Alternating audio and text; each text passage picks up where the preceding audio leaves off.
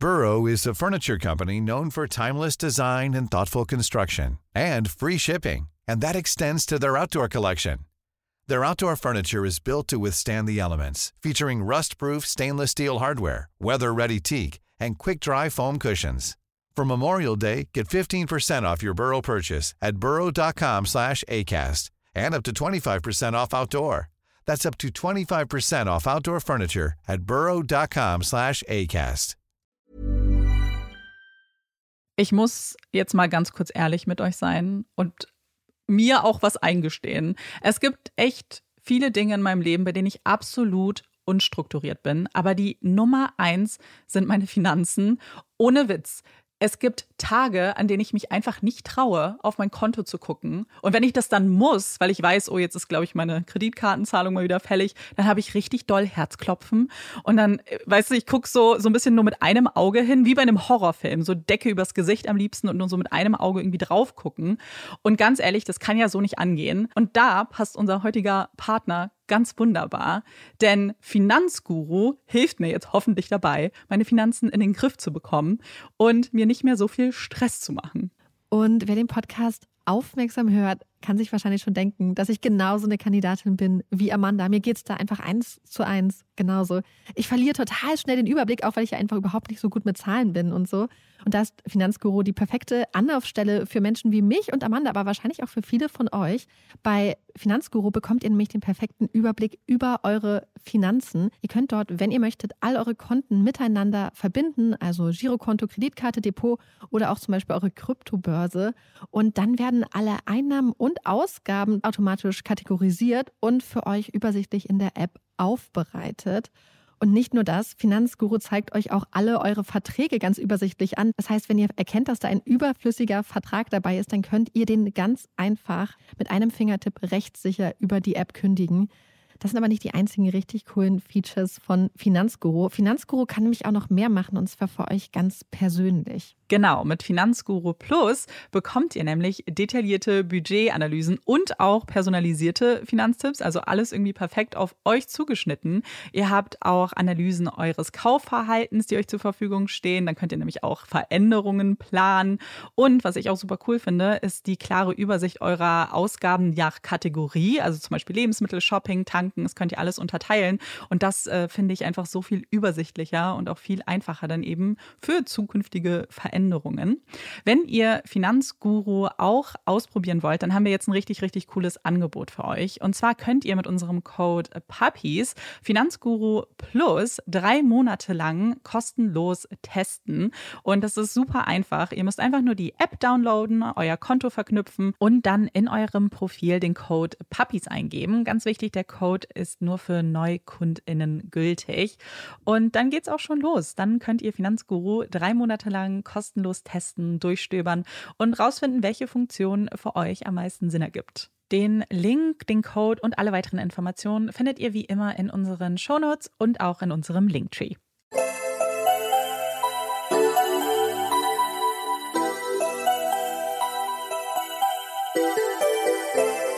Herzlich willkommen bei Puppies in Crime, unserem True Crime Podcast. Ich bin Marike. Und ich bin Amanda. Marike und ich sind heute ein wenig müde und eigentlich ist das komplett untertrieben. Wir sind richtig, richtig müde. Marike, woran liegt es bei dir? Ähm, ja, ich habe gestern bis um zwei Uhr nachts am Fall geschrieben, weil ich mal wieder mit dem mit der Zeit einfach nicht hinkam. Ich habe es gerade eben auch erst dann zu Ende geschrieben. Um zwei Uhr nachts dachte ich dann so, okay, es reicht jetzt, ich kann jetzt keinen geraden Satz mehr schreiben. Und dann habe ich heute Morgen rausgefunden, dass es Amanda ganz ähnlich ging, nur aus einem anderen Grund. Ja, ich habe nämlich gestern mit ein paar Freunden online Spiele gespielt zusammen. Ich habe auch ähm, auf meinem privaten Instagram-Kanal auch eine Story gemacht. Und es war ganz witzig, aber es ist irgendwie auch komplett ausgeartet und wir haben ziemlich, ziemlich lange gespielt. Und deswegen habe ich nicht so viel geschlafen. Aber das Gute für mich jetzt ist, tut mir leid, Marike, aber ich kann mich ja zurücklehnen, weil ich muss dir ja nur zuhören. Und darauf freue ich mich sehr. Ich bin sehr gespannt, was du uns für einen Fall mitgebracht hast. Genau, Amanda kann sich zurücklehnen. Ihr könnt euch zurücklehnen. Und ich werde euch jetzt mit nach England nehmen. Ostersonntag 1955. Magdala Pub, London, An diesem Abend ist es voll, laut, die Stimmung ist ausgelassen.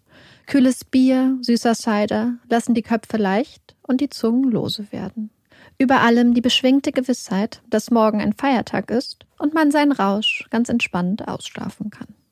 Während es drinnen im Pub gesellig und gemütlich zugeht, während das warme Licht auf die Straße scheint, ist es draußen schon dunkel. Die Straßenlaternen glühen. Die Tür des Pubs geht auf. Zwei junge Männer drängen raus aus dem warmen Inneren auf die Straße. Sie sind gut gelaunt, in Feierstimmung. In den Armen Flaschen voller Alkohol, Zigarettenschachteln. Sie gehen ein paar Meter. Stehen am Auto. Einer der Männer versucht, die Autoschlüssel aus seiner Tasche zu angeln. Mit mehreren Flaschen im Arm, ein echter Balanceakt. Plötzlich spürt der junge Mann Bewegung hinter sich, dreht sich um, blickt in den Lauf einer Pistole und in das hübsche Gesicht, das er so gut kennt, neben dem er so oft aufgewacht ist, das er so oft in den Händen hielt und küsste. Er weiß nicht, was das soll, dreht sich um, will weg, immer noch die Flaschen im Arm, der Balanceakt. Er rennt um das Auto, panisch. Ein Schuss. Noch ein Schuss. Der junge Mann geht zu Boden. Keine Chance mehr, die Balance zu halten. Dann steht sie über ihm, die kleine, zierliche Frau, mit dem hübschen Gesicht und den kurzen, blonden Haaren, richtet die Pistole auf den jungen Mann am Boden und drückt ab. Einmal, noch einmal. Dann nimmt sie die Pistole und hält sie sich an die Schläfe. 28 Jahre zuvor. Ein hübsches gelbes Haus im Norden von Wales, direkt an der Strandpromenade des beliebten Badortes Ryle. Es ist ein schöner Herbsttag. Zunächst ein bisschen grau, ein bisschen Regen, doch dann klärt der Himmel auf. Herrlich. Im hübschen gelben Haus herrscht Aufregung. Ein neues Familienmitglied wird erwartet. Und schließlich ist es soweit. Ein kleines Mädchen schlägt die Augen auf, schreit ihr Hallo in die Welt. Hallo. Hallo Ruth. Das jüngste Mitglied der Nielsen-Familie. Die Nielsens, das ist Papa Arthur, ein begabter Musiker, der als Cellist im Filmorchester von Ryle angestellt ist und mit seinen Kollegen die musikalische Untermalung für die Stummfilme im Kino bietet. Das ist Mutter Elisabetha, genannt Bertha, die einst als junges Mädchen vor den Deutschen aus Belgien flüchtete. Und das sind die Geschwister Julian, Muriel und Granville, die nun interessiert ihr neues, noch ganz zerknautschtes Schwesterlein begutachten. Ruth wird die ersten zwei Jahre ihres Lebens im hübschen gelben Haus am Strand verbringen. Ahnt in ihrem jungen Alter noch nicht, dass ihre Familie in den nächsten Jahren, Schritt für Schritt und Schlag für Schlag, immer weiter an den Abgrund rücken wird. Ahnt noch nicht, dass bei Tonfilme die Kinos erobern werden, dass Filmorchester damit überflüssig werden, ihr Vater, wie so viele andere Musiker, seine Anstellung verlieren wird, sich schließlich von Job zu Job hangeln muss, dass das Geld immer knapp sein wird. Ahnt nicht, dass ihr Onkel, der Zwillingsbruder ihres Papas, bei einem Unfall getötet werden wird. Dass ihr Vater den Verlust seines geliebten Bruders nicht verkraften kann. Anfangen wird zu trinken. Dass bald darauf ihr kleiner Babybruder John sterben wird, noch vor seinem ersten Geburtstag. Dass schließlich ihr Opa, der Vater ihrer Mutter, stirbt. Dass schließlich der Existenzangst, die ständigen Geldprobleme, der Verlust seines Bruders, ihren Vater Arthur, verändern werden. Die glücklichen Erinnerungen an die Zeit im gelben Haus am Meer verblassen. Vater Arthur, der einst so leidenschaftliche kreative Musiker, der mit seinen Kindern Ausflüge unternahm und eigene Musik komponierte, ertränkt seinen Kummer in Alkohol, wird zu einer strengen, gewalttätigen Figur im Leben seiner Kinder. Das Geld ist immer knapp. Immer wieder zieht die Familie um. Doch sie können der Armut und der Perspektivlosigkeit nicht entkommen. Kurz vor ihrem sechsten Geburtstag wird Ruth in die erste Klasse einer kleinen Dorfschule eingeschult. Doch auch die Schule ist kein glücklicher Ort für das kleine Mädchen mit den kurzen braunen Haaren und der Brille. Die schwere Zeit der Familie spiegelt sich in der Kleidung und im Zustand von Ruth und ihren Geschwistern wider. Sie haben Hautprobleme, sind selten gewaschen, sind von Ungeziefer befallen, ihre Kleidung ist alt und kaputt. Keine besonders guten Voraussetzungen, wenn man sechs Jahre alt ist und nach Freunden, nach Anschluss sucht. Und so sehnt sich Ruth nach Freunden, danach eine gute Schülerin zu sein und bleibt doch alleine, unsicher und still. Bis Ruth eines Tages aus ihrem unscheinbaren Mauerblümchen-Dasein erwacht und eine überraschende Leidenschaft entwickelt. Denn Ruth entdeckt das Tanzen für sich. Musik, Menschen, Lachen, sich hübsch machen, in einem Kleid über die Tanzfläche wirbeln. Was gibt es Schöneres? Das kleine graue Entlein streckt vorsichtig die Flügel aus und legt langsam, aber sicher das graue Federkleid ab. Nie wieder, nie wieder will Ruth so arm sein. Nein, sie will was aus sich machen. Sie wird etwas aus sich machen.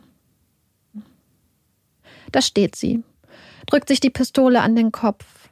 Vor ihr liegt der junge Mann, ganz still. Warmes Blut auf kalter Straße.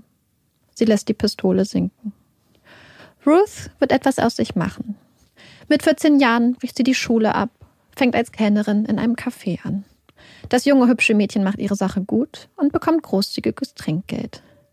Ruth liebt die Arbeit, liebt das Gefühl, eigenes Geld zu verdienen, auch wenn sie den Großteil davon an ihre Mutter weitergibt. Als ihr Vater Arthur schließlich nach London zieht, wittert Ruth ihre Chance. Sie will mit.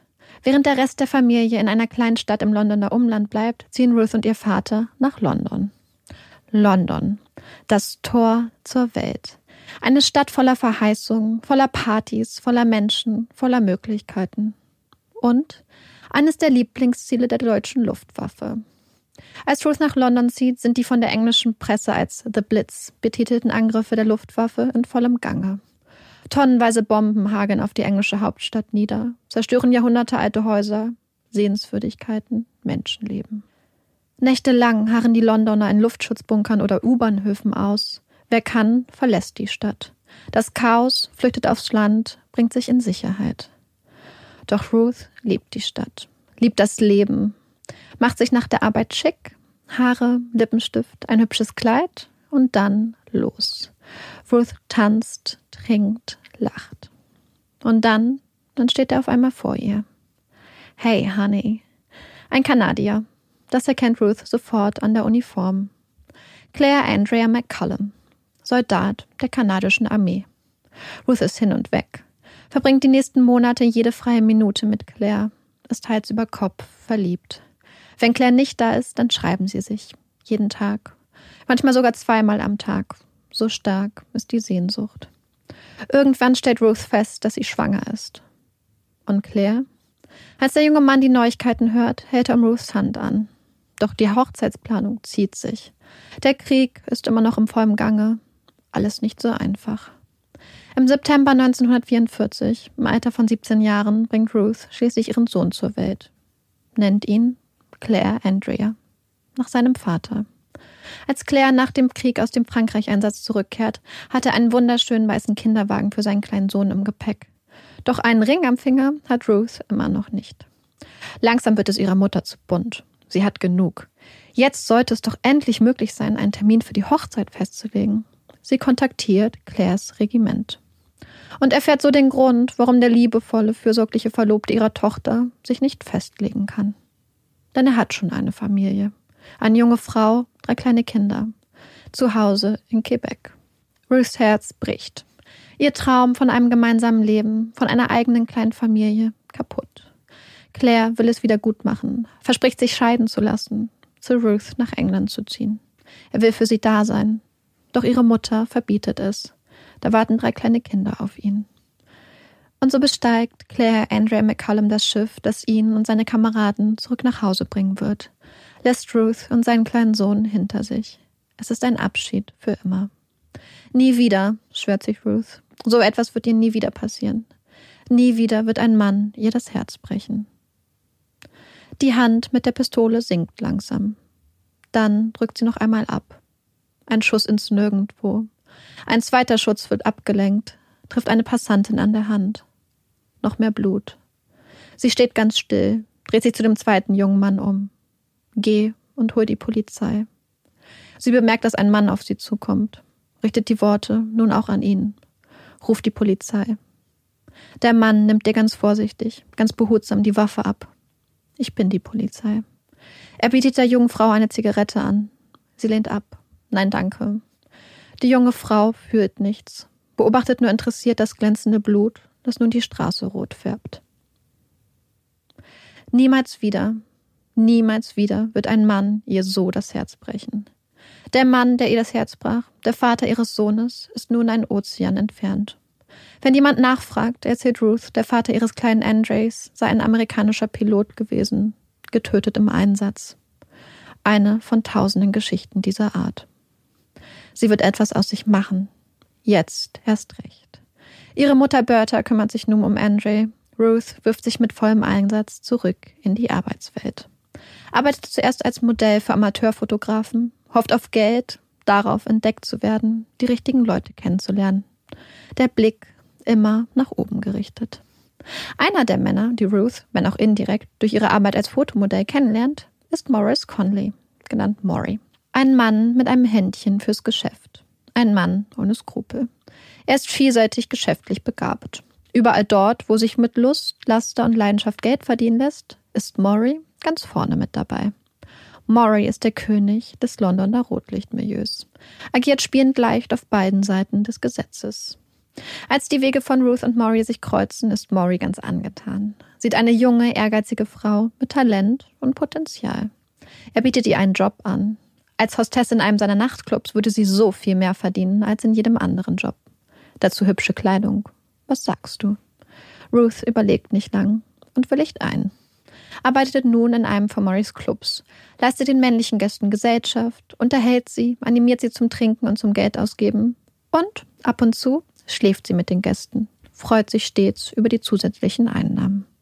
Das ehemals so stille, zurückhaltende Mädchen mit den kaputten Kleidern und der unerfüllten Sehnsucht nach Freundschaft wird nun bewundert, begehrt und erfährt zum ersten Mal, wie es ist, Teil einer Gruppe zu sein, Freundinnen zu haben, mit einem Glas kalten Gin und Tonic in der einen, mit einer Zigarette in der anderen Hand zusammenzusitzen, wild durcheinander zu reden, zu lachen und zu kichern, ausgelachen zu sein, Spaß zu haben.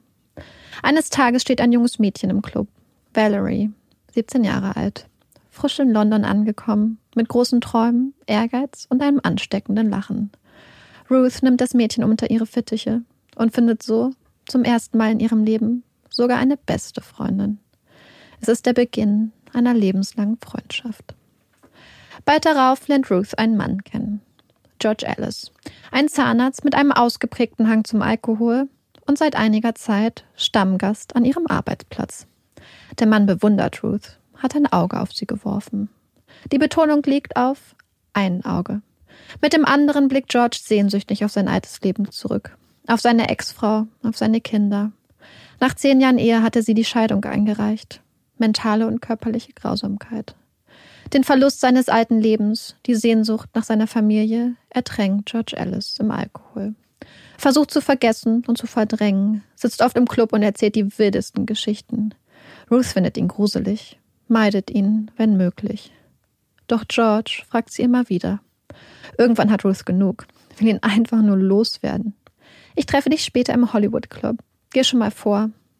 George geht vor. Wartet. Doch Ruth hat gar nicht vor, nachzukommen. Sie wollte den nervigen Mann einfach nur loswerden. Was sie nicht ahnt, dass George an diesem Abend angegriffen wird, dass ihn jemand attackiert, ihm mit einer Rasierklinge durch das Gesicht schneidet. Als sie am nächsten Morgen davon erfährt, bekommt sie Mitleid mit dem einsamen, melancholischen Zahnarzt. Sie lässt sich auf ein Date ein und muss feststellen, dass George gar nicht so übel ist. Es dauert nicht lange, bis das Thema Heirat im Raum steht. Ruth überlegt. Sehnt sich mittlerweile nach Stabilität. Sie könnten eine kleine Familie gründen. Sie könnte Andre zu sich holen ihm endlich ein echtes Zuhause bieten. Sie sieht das Gute, aber auch die Dunkelheit in George Alice und stellt eine Bedingung. George soll sich in Behandlung für seine Alkoholsucht begeben. Okay, er willigt ein. Sie heiraten. George beginnt eine Therapie. Ruth schmeißt sich voller Elan in die Rolle als Hausfrau. Doch schon bald nach der Hochzeit zerfällt jeder Anschein einer glücklichen Ehe.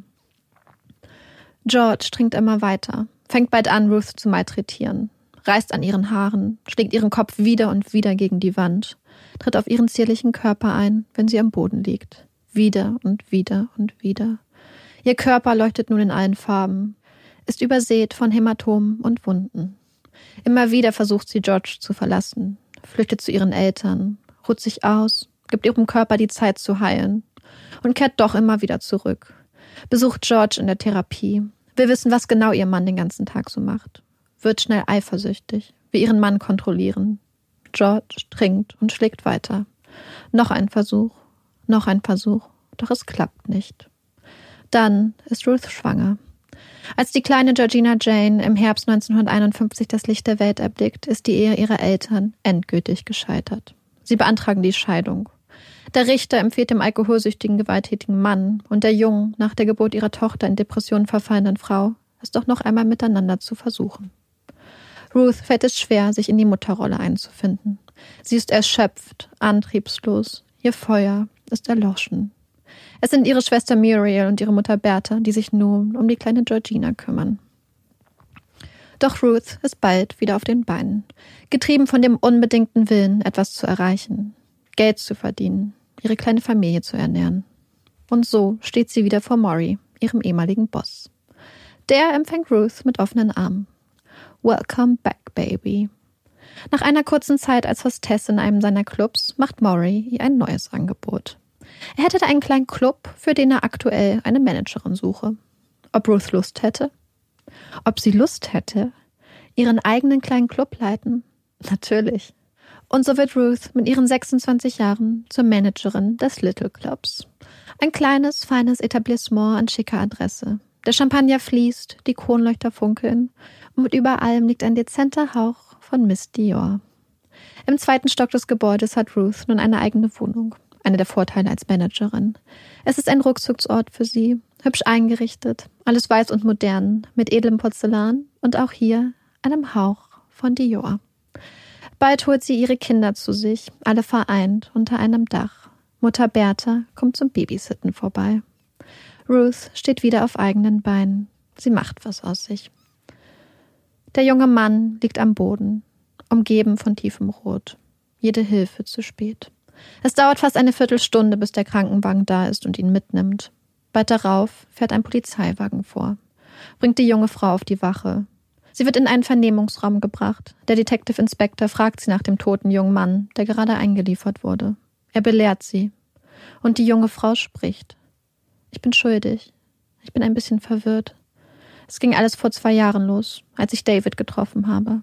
Im Little Club in Knightsbridge. Es war Ruths erster Abend als Managerin des Little Clubs gewesen, als ein junger, hochgewachsener Mann mit dunklen Augen und vollen braunen Haaren durch die Tür kam. Ihr erster Gast. Er stellt sich vor sie, und sie blickt ihn herausfordernd an. Dieser kleine, eingebildete Arsch. Diesen kleinen, eingebildeten Arsch kennt Ruth. Sie erinnert sich noch gut an den Abend vor ein paar Wochen, als sie noch als Hostess gearbeitet hatte. Betont lässig hatte der junge Mann an der Bar gelehnt. Die Kleidung alles andere als schick, die Attitüde dafür aber umso arroganter. Er hatte Ruth und ihrer Kollegin demonstrativ den Rücken zugekehrt und dann angefangen, abfällig über den Club und die Hostessen zu lästern. Unmöglich. Ruth kochte vor Wut. Was ist das denn für ein eingebildeter kleiner Arsch? fragt sie ihre Kollegin. Macht sich keine Mühe, ihren Unmut zu verstecken. Der kleine eingebildete Arsch, der da lässig an der Bar lehnt, ist David Blakely.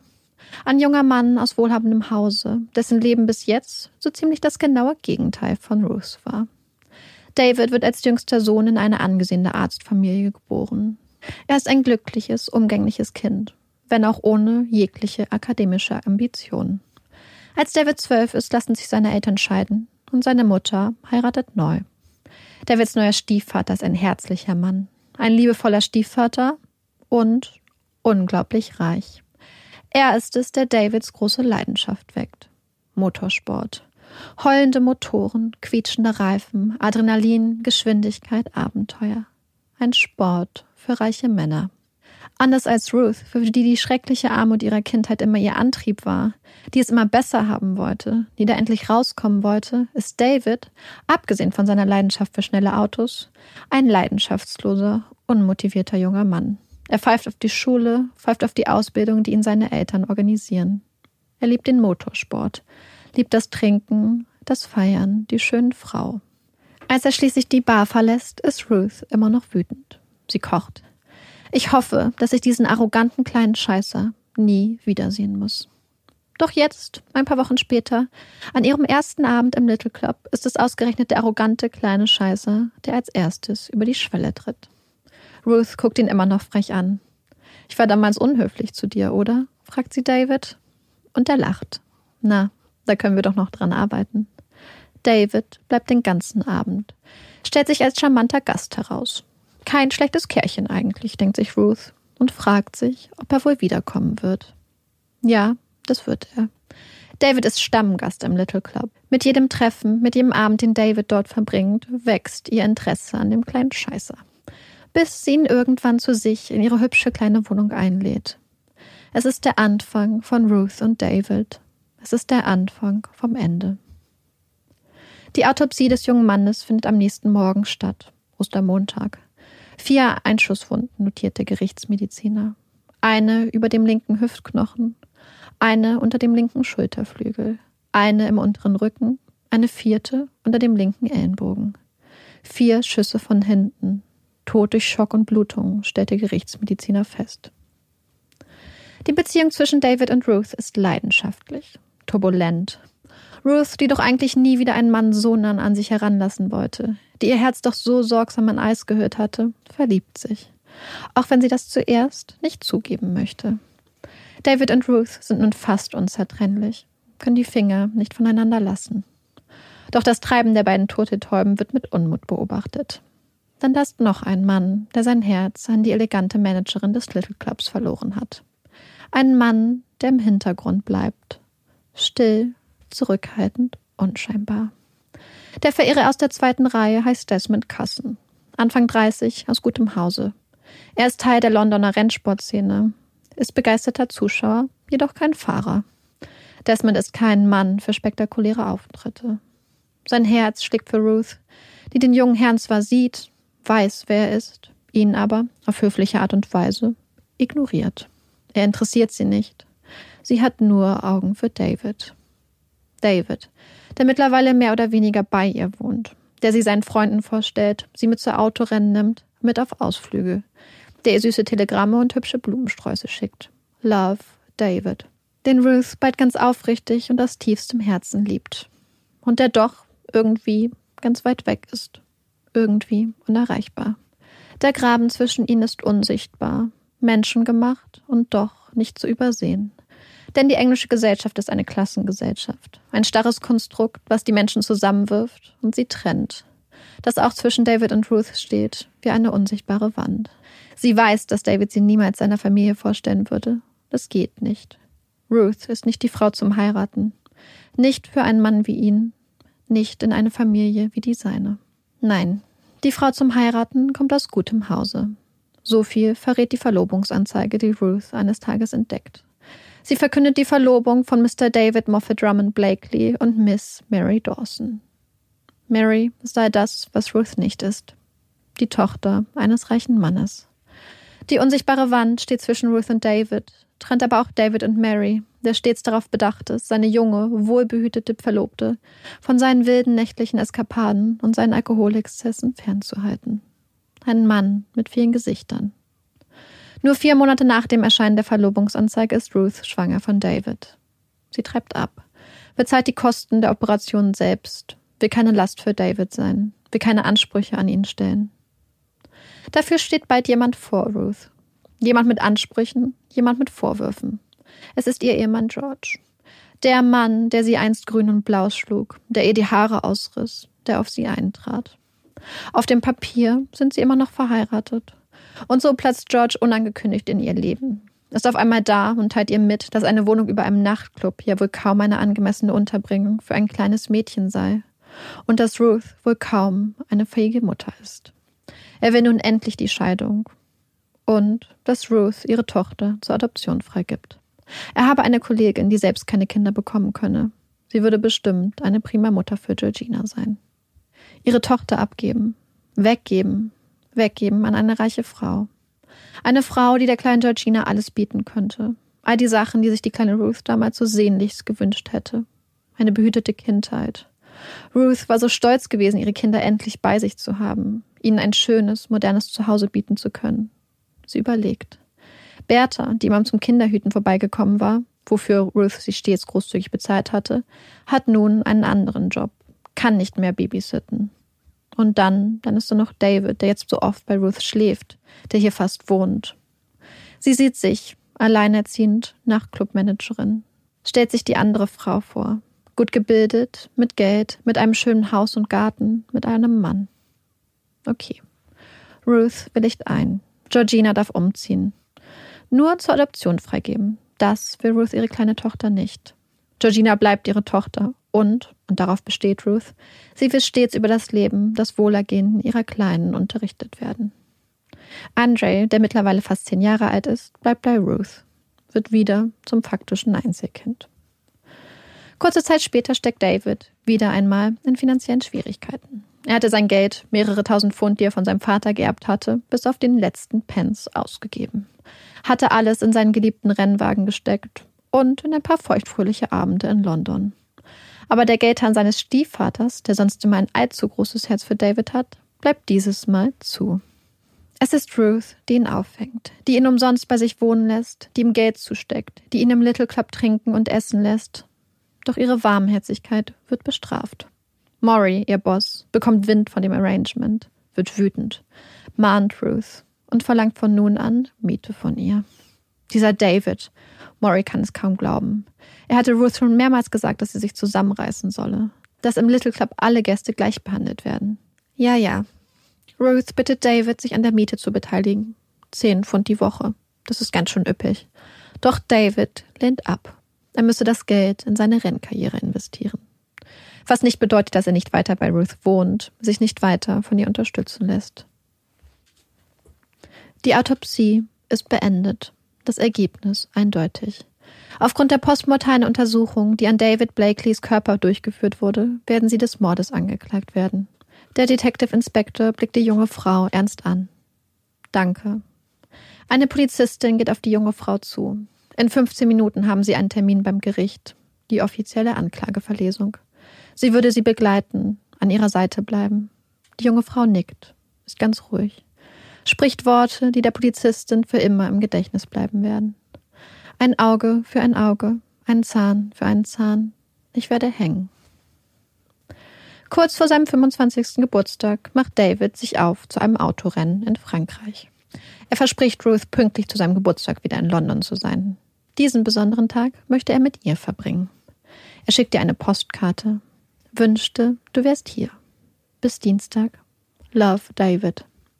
Doch David kommt nicht, feiert seinen 25. Geburtstag ohne Ruth. Ruth ist enttäuscht, traurig, wütend und hat einen Plan wirft sich in die Arme des Mannes in der zweiten Reihe, des mit Kasten, der Schüchterne, der Zurückhaltende, der Bewunderer.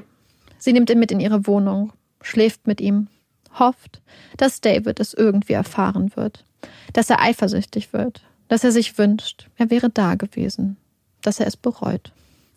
Ein paar Tage später kommt wieder eine Postkarte an. Ihr Plan scheint aufgegangen zu sein. Darling sind sicher angekommen und haben eine ziemlich gute Zeit. Die Autos laufen gut. Freue mich auf dich, David. PS. Liebe an Desmond. Drei Ausrufezeichen.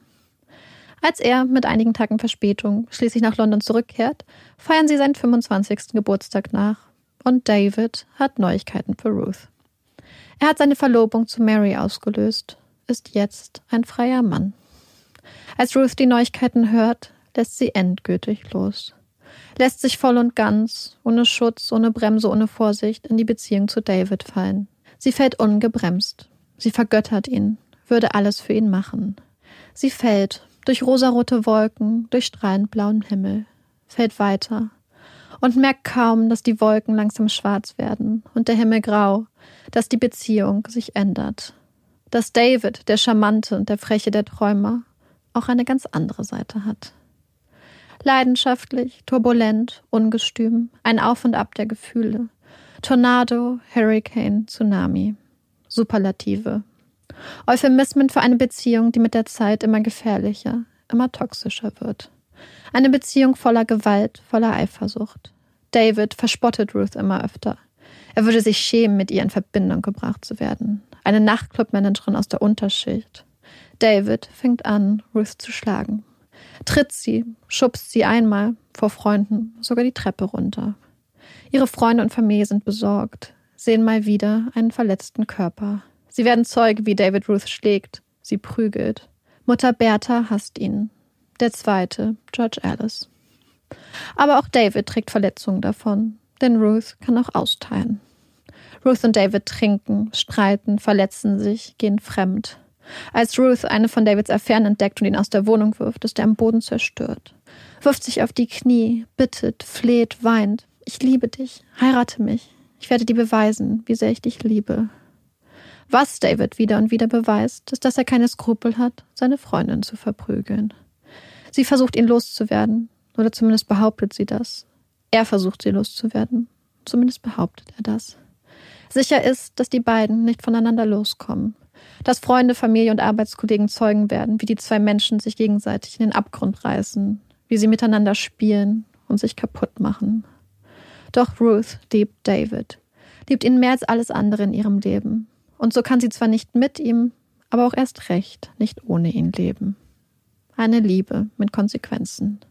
Schon vor Monaten hatte Murray Ruth zurechtgewiesen, hatte seinen Unmut über ihre Beziehung zu David geäußert, dass er trank ohne zu zahlen, dass er aß ohne zu zahlen, dass er bei Ruth wohnte. Maury hatte Ruth angewiesen, die anderen Gäste nicht zu vernachlässigen. Ja, ja, ja. Alles wird gut, ich krieg das hin. Stets hatte sie ihm beschwichtigt. Alles wird wieder gut. Aber das wurde es nicht. Ganz im Gegenteil.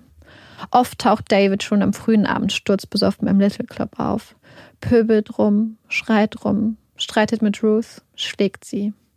Die einst so elegante, ausgelassene Atmosphäre des Little Clubs leidet unter den ständigen, lautstarken Auseinandersetzungen des Paares.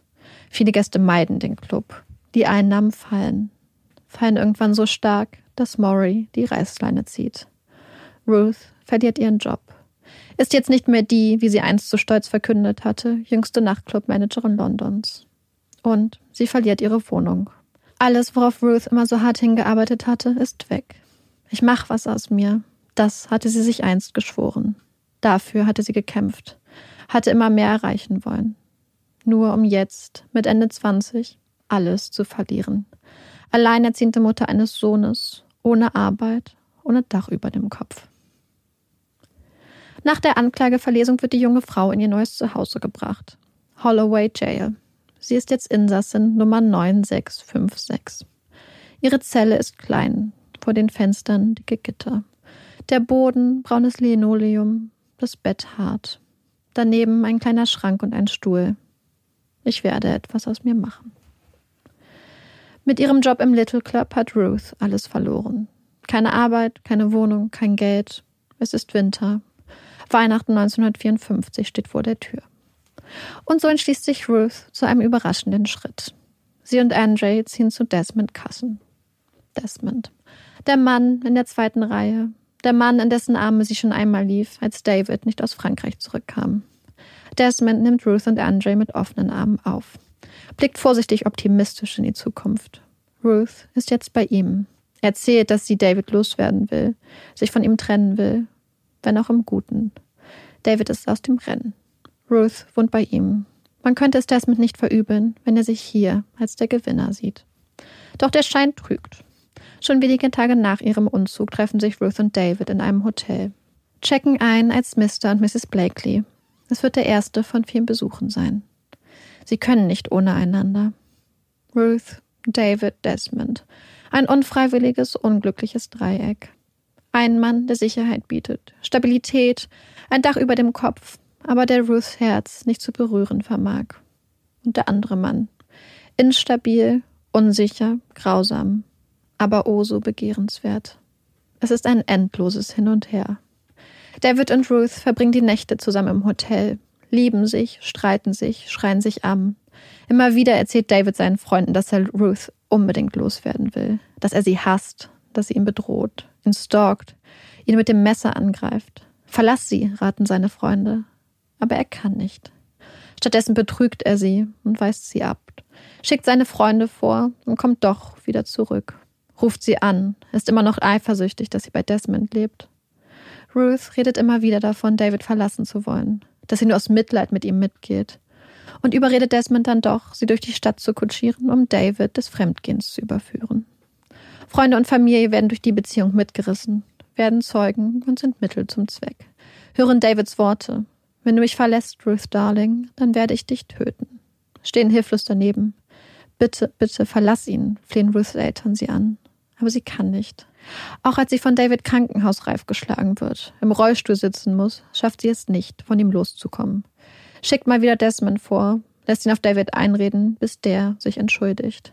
Als Ruth nicht zufrieden mit der Entschuldigung ist, droht sie Davids Mutter von ihnen zu erzählen und davon, was ihr Sohn für ein Schläger ist. Am selben Tag erhält sie einen Strauß rote Nelken. Sorry, darling. I love you. David. Sie versöhnen sich und David macht Ruth einen Vorschlag. Die Lösung für all ihre Probleme. Wir sollten zusammenziehen. Dann wird endlich alles gut. Und so kehrt Ruth nach Hause zurück und verkündet Desmond, dass sie bald ausziehen würde.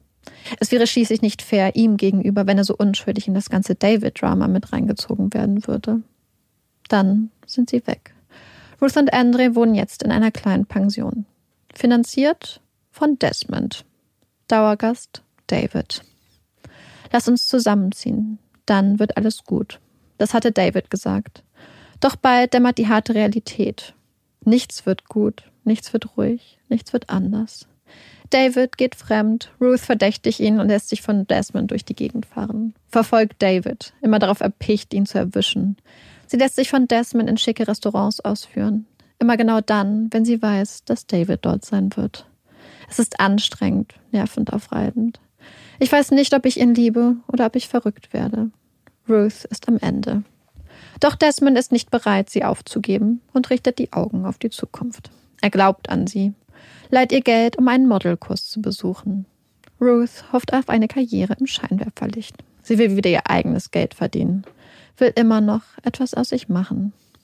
Doch Ruth ist kein typisches Model. Zu klein, lautet das Urteil der Lehrerin. Höchstens als Bademodenmodel könnte sie sich die zierliche Blondine vorstellen. Die Lehrerin ahnt nicht, dass der kleine zierliche Körper unter der Kleidung von Verletzungen und Hämatomen übersät ist. Bald darauf bricht Ruth den Kurs ab. Wie soll man denn mit so einem Körper glücklich in die Kamera lächeln, einen Bikini präsentieren? Ruth wird nicht wiederkommen und schafft es doch, wenige Wochen später, auf die Titelseiten der Zeitung. Im Holloway Jail wird die junge Frau medizinisch untersucht, vernommen. Alles wird notiert. Insasse Nummer 9656 ist gut orientiert und zeigt keine Verwirrtheit in Bezug auf Daten und Zeiten. Sie gibt spontan und ohne Aufforderung einen klaren, zusammenhängenden Bericht über sich selbst ab. Sie zeigt ein fast vollständiges Fehlen jeglicher Gefühlsregung. Doch sie ist offensichtlich sehr angespannt und beherrscht und versucht stark sachlich zu sein. Die ersten Zeitungen entwickeln Interesse an der dramatischen Geschichte vom Model und dem Rennfahrer. Sechs Schüsse am Ostermontag. Es ist wohl nicht nur ihr von Hämatomen übersäter Körper, der Ruth schließlich dazu bewegt, ihre Modelambitionen erstmal an den Nagel zu hängen. Ruth ist wieder schwanger. Es ist das zweite Mal, dass sie von David schwanger ist. Sie wird das Baby nicht behalten. Ob Ruth die Schwangerschaft freiwillig beendete oder ob es David war, der ihr so heftig in den Bauch schlug, dass sie eine Fehlgeburt erlitt, wird wohl für immer ein Rätsel bleiben. Doch bald darauf ist David wieder frohen Mutes. Alles wird gut werden. Niemand wird uns je trennen. Ich liebe dich so sehr, Ruth. Ruth trinkt die Liebesschwüre wie eine Verdurstende. Alles wird gut werden. Sechs Schüsse am Ostersonntag. Das Model und der Rennfahrer. Eine der Zeitungen, die hier die große Story wittern, ist der Daily Mirror. Sie bieten der jungen Frau einen Handel an.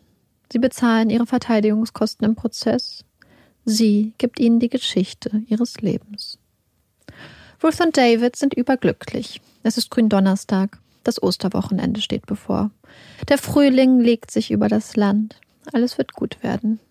David und Ruth verbringen den Abend gemeinsam. David ist gut drauf.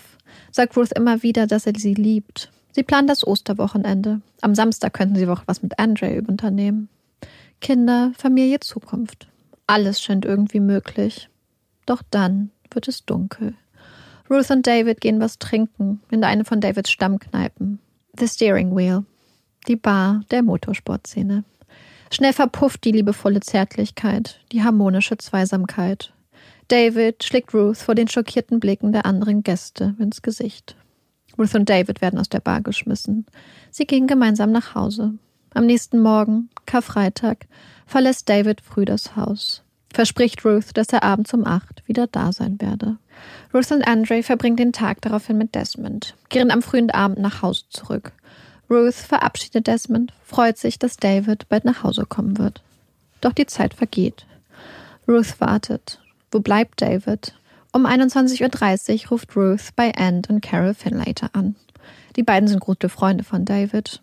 Und, da ist sich Ruth sicher, stets darauf bedacht, sie und David auseinanderzubringen. Doch bei den Finlaters geht nur das Au-pair-Mädchen ran. Nein, Carol und Anne sind nicht zu Hause. Wo bleibt David? Ruth wartet und wartet. Ruft um 22.30 Uhr wieder bei den Finlaters an. Hat dieses Mal Anne am Hörer. Nein, David sei nicht bei ihnen. Ruth sagt Anne, dass sie sich Sorgen mache, dass David nicht nach Hause gekommen sei. Will wissen, ob es David gut geht. Ja, dem geht es gut. Ruth legt auf. Sie ahnt, dass Anne sie anlügt. Dass David doch da ist. Sie fühlt sich hintergangen und bloßgestellt. Sie hat genug. Um kurz vor Mitternacht ruft sie Desmond an. Ob er sie abholen könne? Sie müsse zu den Finlaters. David sei nicht nach Hause gekommen. Sie müsse zu ihm. Okay, natürlich. Desmond macht sich auf den Weg, holt Ruth ab. Sie fahren zur Straße der Finlaters. Ruth hatte recht. Da steht Davids Wagen. Er ist hier. Desmond parkt, wartet im Auto. Ruth macht sich auf den Weg zur Tür. Klingelt. Doch niemand öffnet. Wo verdammt nochmal ist David? Sie rennt zu einer Telefonzelle in der Straße. Dann halt so. Sie wird die Nummer von Carol und Ant. Der Anruf dauert nur eine Sekunde. Dann wird aufgelegt. Sie will doch einfach nur mit David reden. Was ist daran so schwer zu verstehen? Warum versteckt er sich? Ruth ist wütend. So wütend. Dann hat sie eine Idee. Sie geht zurück zu Desmonds Wagen, schnappt sich eine schwere Taschenlampe. Sie weiß, dass David sie beobachtet. So ein Feigling. Mit der schweren Taschenlampe in der Hand geht sie zu Davids Wagen, schlägt gegen eins der Fenster. Die Scheibe fällt nach innen. Kurz darauf geht die Tür der Finlaters auf. Ruth dreht sich um, sieht End im Morgenmantel auf den Stufen. Wo ist David? Ich will mit ihm. Ich weiß nicht, wo David ist. Ich weiß, wo er ist. Sag ihm, er soll runterkommen. Ihre Rufe hallen durch die leere Straße, stören die friedliche nächtliche Ruhe. Da kommt ein Auto. Es ist die Polizei. Der Wagen hält. Ein Polizist steigt aus. Ich will, dass diese Frau verschwindet. Sie stört uns. Sie soll uns in Frieden lassen. And weist den Polizisten auf die zerstörte Fensterscheibe von Davids Auto hin. Der Polizist dreht sich zu Ruth, die ganz ruhig neben ihm steht, die Taschenlampe in der Hand. Haben Sie diese Schäden verursacht? Ja. Das Auto gehört mir ebenso gut wie ihm. Ich lebe seit zwei Jahren mit ihm zusammen. Ich werde hier warten, bis ich ihn sehe. Für den Schaden werde ich aufkommen. Da mischt Anne sich wieder ein. David wird sicher nicht runterkommen, um mit ihr zu reden. Ruth bleibt ganz ruhig. Der Polizist fordert sie auf, doch bitte nach Hause zu gehen. Dann verabschiedet er sich, steigt in seinen Wagen und fährt davon. Ruth dreht langsam eine Runde um Davids Auto und schlägt nach und nach alle Scheiben ein. Dann verschwindet sie. Sie verbringt den nächsten Tag, Samstag, auf der Suche nach David. Eigentlich wollten sie doch heute gemeinsam mit Andre etwas unternehmen. So hatten sie es zumindest geplant. Doch von David fehlt weiter jedes Lebenszeichen. Und so drückt Ruth ihrem zehnjährigen Sohn etwas Geld in die Hand. Er soll sich eine schöne Zeit im Zoo machen. Okay, Mama. Der kleine Junge macht sich, wie so oft, alleine auf den Weg, verbringt den Frühlingstag allein unter lachenden Familien, verliebten Pärchen und exotischen Tieren. Ruth hat es sich derweil in den Kopf gesetzt, David zur Rede zu stellen. Sie telefoniert herum, verstellt ihre Stimme, versucht ihre Identität zu verschleiern. Doch Davids Freunde halten dicht, wimmeln sie ab Niemand redet mit ihr. Sie überredet sogar Desmond, einen Anruf zu tätigen. Sagt, dass du Lionel Leonard bist. Doch der Mann am anderen Ende der Leitung erkennt Desmonds Stimme und bricht das Telefonat ab. Also machen sich Desmond und Ruth auf den Weg, fahren die Straßen ab, all die Orte, wo David sein könnte, parken schließlich in der Straße der Finlaters. Irgendwann wird er schon auftauchen. Doch es ist vergeblich. Ruth kehrt nach Hause zurück, macht Andre Beck fertig, ich hoffe, es war ein schöner Tag im Zoo. Ich hoffe, dort ist viel Spaß. Dann steigt sie wieder zu Desmond ins Auto, lässt sich zur Wohnung von Anton Carroll fahren. Die Fenster sind hell erleuchtet. Ruth hört Musik, das Lachen der Gäste. Sie weiß, dass David da drin ist. Im Warmen, im Hellen, unter Menschen, ohne sie. Er drin, sie draußen. Ganz alleine, im Dunkeln. Irgendwann geht die Haustür auf. David! Ruth sieht, wie David und Anne das Haus verlassen. Doch sie sind nicht alleine. Da ist eine junge Frau dabei, das Au-pair-Mädchen. David legt ihr den Arm um die Schultern. Sie steigen in Davids Wagen, fahren in die Nacht. Ihr Blut kocht. Sie hat Wut im Bauch. Dieser Anne, diese Carol, sie wollen sie auseinanderbringen. Wollen David mit diesem verdammten Au-pair-Mädchen verkuppeln. Ruth springt zu Desmond in den Wagen. Los, hinterher. Doch die Spur von Davids Auto verliert sich. Sie kehren um. Bis tief in die Nacht steht Ruth in der dunklen Straße. Statt voller Wut auf die hell erleuchteten Fenster, glaubt längst nicht mehr, dass alles gut wird. Die Geschichte ihres Lebens für einen guten Verteidiger. Die junge Frau willigt ein. Der Deal steht. Der Anwalt blickt seine Mandantin, die junge Frau, ernst an. Sie müssen auf nicht schuldig wegen Geisteskrankheit plädieren. Es ist ihre einzige Chance, ihr Leben zu retten. Doch die junge Frau, die da vor ihm sitzt, widerspricht ihm. Ein Auge für ein Auge, ein Zahn für einen Zahn. Ich habe Davids Leben genommen und ich werde Sie nicht darum bitten, meins zu retten. Ich will nicht leben. Aber, aber, Ihre Kinder, Ihr zehnjähriger Sohn, Ihre vierjährige Tochter. Nein, die junge Frau lässt nicht mit sich reden. Aber sie hat noch eine Bitte. Das war äußerst wichtig. Er müsse eine Nachricht überbringen. Eine Nachricht für einen Freund. Sie hätte vergessen, ihm zu erzählen, dass sie die Waffe aus dem Little Club habe. Ein Mann habe sie ihr vor Jahren gegeben, als Pfand für fünf Pfund. So habe sie das auch der Polizei erzählt. Es ist unglaublich wichtig, dass Sie ihm diese Nachricht überbringen. Versprechen Sie es. Die junge Frau nennt Namen und Telefonnummer des Freundes und der Anwalt macht sich auf den Weg, die wichtige Nachricht zu überbringen. In Gedanken immer bei der jungen Frau, die auf schuldig plädieren will, die sterben möchte. Es ist neun Uhr morgens, Ostersonntag. Von David fehlt immer noch jede Spur. All Ruths Versuche, ihn zu erreichen, ihn zur Rede zu stellen, sind gescheitert. Ruth greift nach dem Telefonhörer. Wählt die Nummer von Ant und Carol. Noch einen Versuch. Sie hat Erfolg. Ant hebt ab. Ich hoffe, ihr hattet schöne Feiertage, fragt Ruth in den Hörer. Denn ihr habt mir meine versaut. Den zweiten Teil ihres Satzes hört Ant nicht. Er hat schon aufgelegt. Ruth ist wütend. So wütend. Trifft sich mit Desmond. Er hat etwas für sie. Frisch poliert, geölt, legt die schwere Waffe in Ruths Hand. Desmond erklärt ihr, wie sie die Waffe halten muss, wie sie sie benutzt. Dann machen sie sich auf den Weg. Mit ihrem zehnjährigen Sohn auf dem Rücksitz fahren sie in Desmonds Auto umher. Immer auf der Suche nach David. Doch sie finden ihn nicht. Machen sich schließlich auf den Rückweg nach London, jedoch nicht, ohne eine kleine Pause zu machen.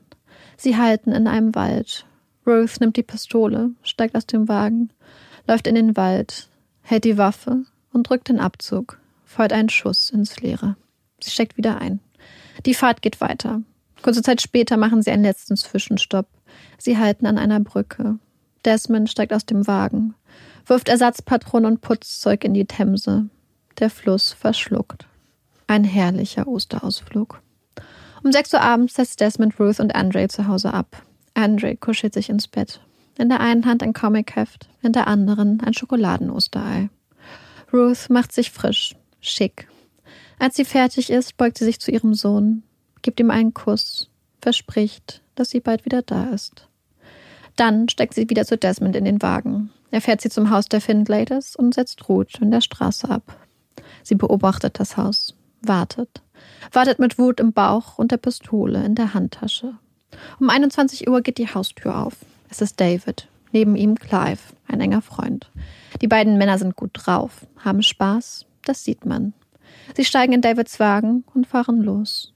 Ruth macht sich auf den Weg. Sie läuft die Straße entlang. Da ist er. Da steht Davids Wagen. Direkt vor dem Magdala. Ruth wartet. Steht halt versteckt im Dunkeln, geht zu einem der hell erleuchteten Fenster und wirft einen Blick durch das unebene Glas, das alles ein bisschen verzerrt.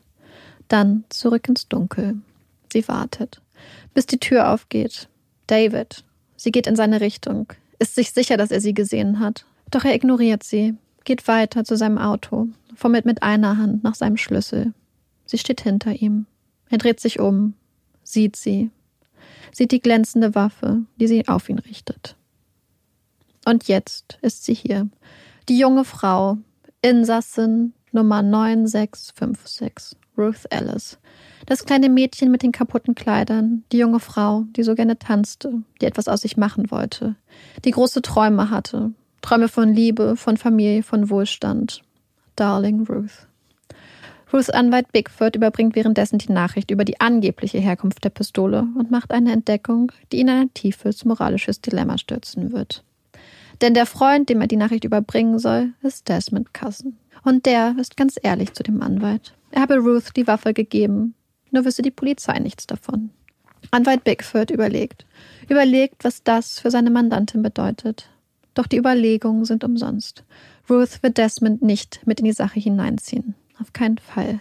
Sie habe ihn überredet, ihr die Waffe zu geben. Er habe ihr die Waffe nur aus Liebe gegeben. Bigfoot überlegt. Sie werden Desmond daraus halten. Er kommt zu dem Schluss, dass diese Lösung am Ende nicht nur Desmond, sondern auch Ruth schützen würde. Würde bekannt werden, dass Ruth schon Stunden vor der Tat die Waffe von Desmond geholt hatte, dass da noch jemand beteiligt war, dass es quasi ein Mordkomplott war, dann, dann wäre damit auch Ruths letzte Chance auf Verteidigung dahin. Er überlegt. Wenn Ruth jedoch weiterhin darauf besteht, auf schuldig zu plädieren, dann wird sie so oder so hängen. Sie muss auf unschuldig plädieren. Es ist die einzige Möglichkeit, wie er aus Mord vielleicht doch noch Totschlag machen könnte. Die Todesstrafe den Strick noch irgendwie abwenden kann. Doch Ruth bleibt standhaft. Sie sei schuldig und wolle die ganze Sache so schnell wie möglich hinter sich bringen. Sie wolle endlich sterben und wieder bei David sein. Erst später wird Bigfoot verstehen, was Ruth damit genau meint dass sie nicht vorhat zu hängen. Ruth hat einen Plan, will ihren alten Boss Maury um ein Medikament bitten und sich damit selbst das Leben nehmen, will unbedingt wieder mit David zusammen sein. Bigfoot redet auf Ruth ein, versucht sie davon zu überzeugen, dass es sich lohnt zu kämpfen, appelliert an ihren Mutterinstinkt. Was ist mit Andre? Was ist mit Georgina? Doch Ruth will nur zu David, will nicht mehr leben. Und dann hat Bigfoot eine Idee. Denn es gibt zwei Menschen, die Ruth verabscheut, die sie bloßstellen möchte. Ant und Carol, Davids Freunde, die immer auf Ruth herabgeschaut hatten, die immer versucht hatten, sie auseinanderzubringen, die ihnen im Weg standen. Bösartige Snobs. Wenn du auf unschuldig plädierst, dann kannst du deine Geschichte erzählen. Ruth willigt ein. Am 20. Juni 1955 ist es soweit. Wie schon so oft in der englischen Geschichte sind alle Augen auf The Old Bailey gerichtet. Das alte, ehrwürdige Gerichtsgebäude im Herzen Londons, in dem nur die schlimmsten Verbrechen verhandelt werden und in dem schon einige der bösartigsten Verbrecher Englands vor den Richter treten mussten. Die Schlange vor dem Gebäude ist lang. Die Menschen sind gespannt, wollen dabei sein, wollen sie sehen. Sie, Ruth. Die eiskalte Blondine mit dem Revolver. Das Model.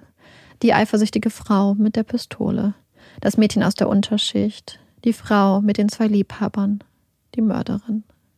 Die Sensationsgier hält die Menschen fest in ihrer Hand, macht die Augen groß, lässt sie glänzen, macht das Herz vor Empörung eng und die Zunge scharf. Monatelang hatte Ruths Anwalt sich vorbereitet, Freunde und Familie von ihr befragt, sich überlegt, wie man die Anklage irgendwie drehen könnte. Totschlag statt Mord lautet das Ziel. Doch der Prozess wird zum Desaster. Die Faktenlage ist eindeutig. Ruth hat David erschossen. Vier Kugeln. Drei davon Schüsse in den Rücken. Zwei davon, als David schon am Boden lag. Sie hätte geschossen, um zu töten. Sie war es. Keine Selbstverteidigung, keine Provokation, keine Geisteskrankheit. Ruth hat David getötet, weil sie eifersüchtig war, weil er sie verlassen wollte, weil sie ihn nicht haben konnte. Es war Mord. So die Anklage.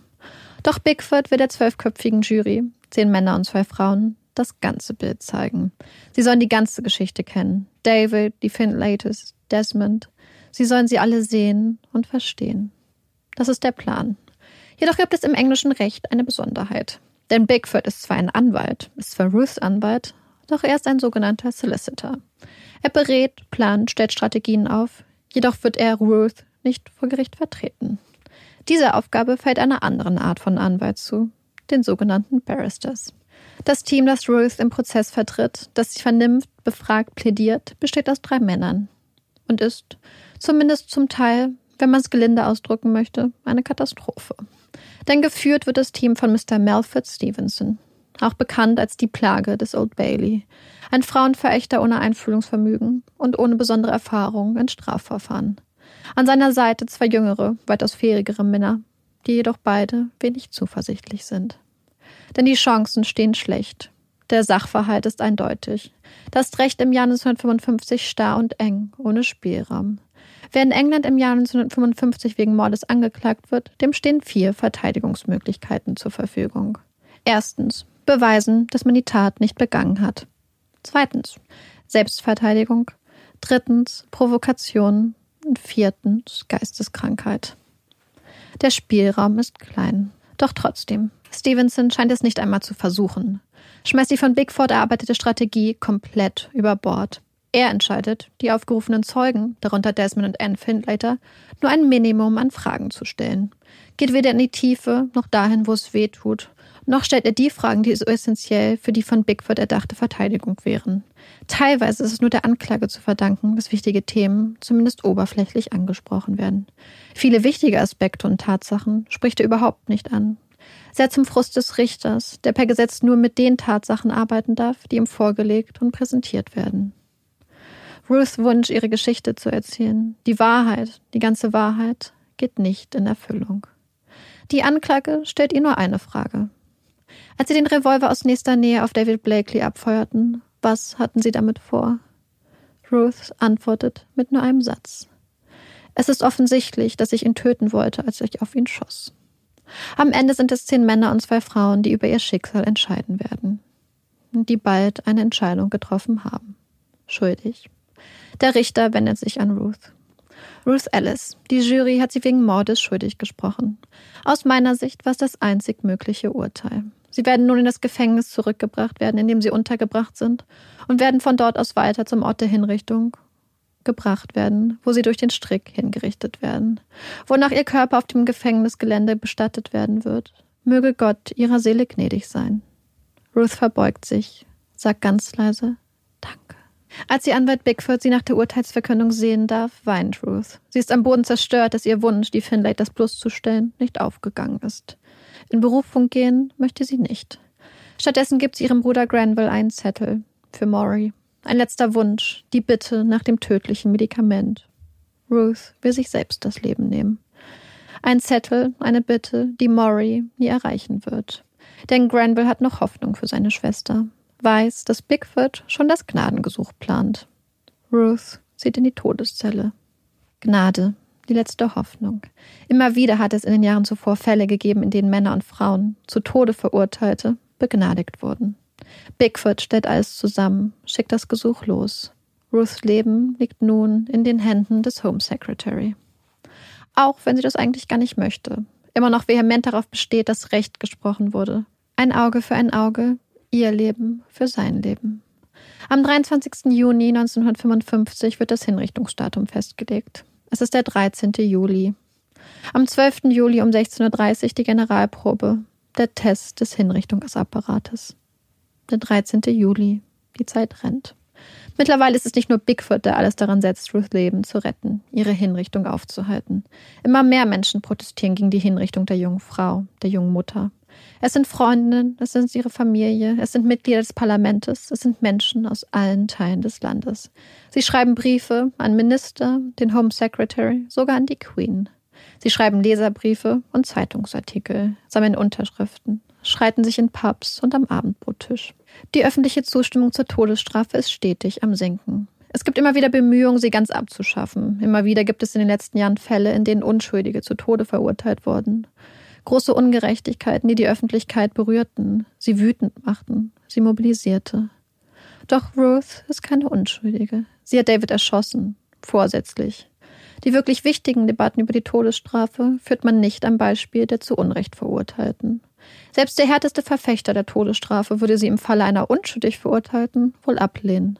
Aber das ist Ruth nicht. Und so gibt es viele, die für ihre Hinrichtung kämpfen, die leidenschaftliche Briefe verfassen, darauf bestehen, darum flehen, dass Ruth gehängt wird. Was soll sonst aus England werden? Wie viele Frauen würden sonst ihre Männer töten? Wer würde dann noch die Gesetze beachten? Das Land kocht. Nur Ruth scheint ganz ruhig, gefasst, blickt dem Tod mit erhobenem Kopf ins Auge, beeindruckt die Menschen um sich herum. Sie sei First Class, berichtet eine der Wärterinnen, eine tolle Frau. Sie verbringt ihre Zeit mit Lesen, mit Puzzeln, näht kleine Püppchen aus Stoffresten und kümmert sich liebevoll um den kleinen Goldfisch, der ihr in der Todeszelle Gesellschaft leisten darf.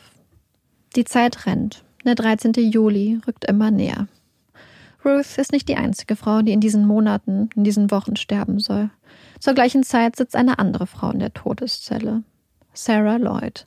Sie hatte ihre 86-jährige Nachbarin getötet, hatte die alte Frau mit einem Topf kochender Zwiebeln und Möhren überschüttet, ihr anschließend mit einem Spaten auf den Kopf geschlagen. Sie war wie Ruth wegen Mordes verurteilt worden und blickt nun ihrer Hinrichtung entgegen. Doch das Land brodelt nicht wegen Sarah Lloyd. Niemand schreibt Briefe für sie, niemand kämpft für sie. Einzig ihr Ehemann ist für sie da, eine einsame Stimme. Doch dann, Anfang Juli, eine Woche vor ihrer Hinrichtung, die Nachricht. Sarah Lloyd wird nicht sterben. Nicht jetzt, nicht hier, nicht durch den Strick.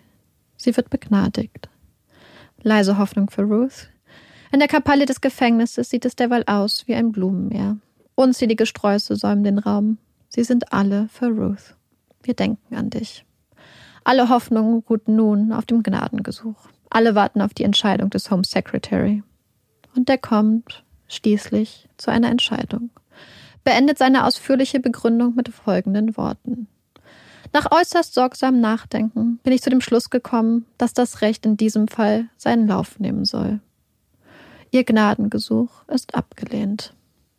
Es ist die Gefängnisdirektorin, die die Nachricht an Ruth überbringt, die der Jungfrau mitteilen muss, dass sie wirklich sterben wird. Die Frau wurde entsprechend informiert, schreibt sie daraufhin an das Innenministerium. Ein nüchterner Satz, der Ruths unendliche Verzweiflung verdeckt. Denn Ruth kann nicht mehr. Bricht zusammen, als sie die Nachricht erhält, liegt auf dem Bett und weint bitterlich. Ich will nicht sterben. Ich will nicht sterben. Doch der 13. Juli rückt immer näher. Das Gnadengesuch gescheitert. Alle Hoffnung tot. Ruth wird sterben. Es ist der 12. Juli, ein Tag vor ihrer Hinrichtung. Ein perfekter Sommertag. Zeit zum Abschied nehmen. Die ersten Gäste, die Ruth empfängt, sind ihre Mutter Bertha und ihre Schwester Muriel. Für Mutter Bertha wird es der erste von drei Besuchen an diesem Tag sein. Ruth ist ganz ruhig. Zur gleichen Zeit treffen sich ihre Anwälte. Gibt es nicht irgendwas, irgendeine Chance, ihr Leben zu retten, ihre junge Mandantin vor dem Strick zu bewahren? Es ist Bigfoot, der den zwei anderen Anwälten einen Tipp gibt. Geht zu Ruth und fragt sie, wer ihr die Waffe gegeben hat. Es fällt ihm nicht leicht, seinen Kollegen diesen Tipp zu geben, so ausdrücklich gegen Ruths Wunsch zu handeln. Aber irgendwas muss er doch tun. Irgendwie muss er ihr doch helfen. Die beiden Anwälte machen sich auf den Weg, auf zu Ruth. Und Ruth öffnet sich. Aber nur unter einer Bedingung. Ich werde Ihnen erzählen, was passiert ist, wenn Sie versprechen, dass Sie es nicht benutzen werden, um mich zu retten. Sie möchte niemandem Probleme machen. Erzählen Sie uns erstmal, was passiert ist, und dann können wir danach darüber sprechen, ob wir etwas damit anfangen werden. Und so erzählt Ruth. Von Desmond, von der Waffe, wie sie lernte zu schießen und dass sie am Tag der Tat trank, dass sie betrunken war, dass ihr Geist nicht mehr ganz klar war. Alles wird schriftlich festgehalten. Ruth unterschreibt. Die Zeit drängt. Sie müssen sich jetzt beeilen. Jede Minute zählt. Die Anwälte verabschieden sich, rasen zum Innenministerium. Sie müssen mit dem Staatssekretär reden. Es ist dringend. Doch der ist in Eskut. Doch man versichert ihnen, die Sache genauestens zu untersuchen.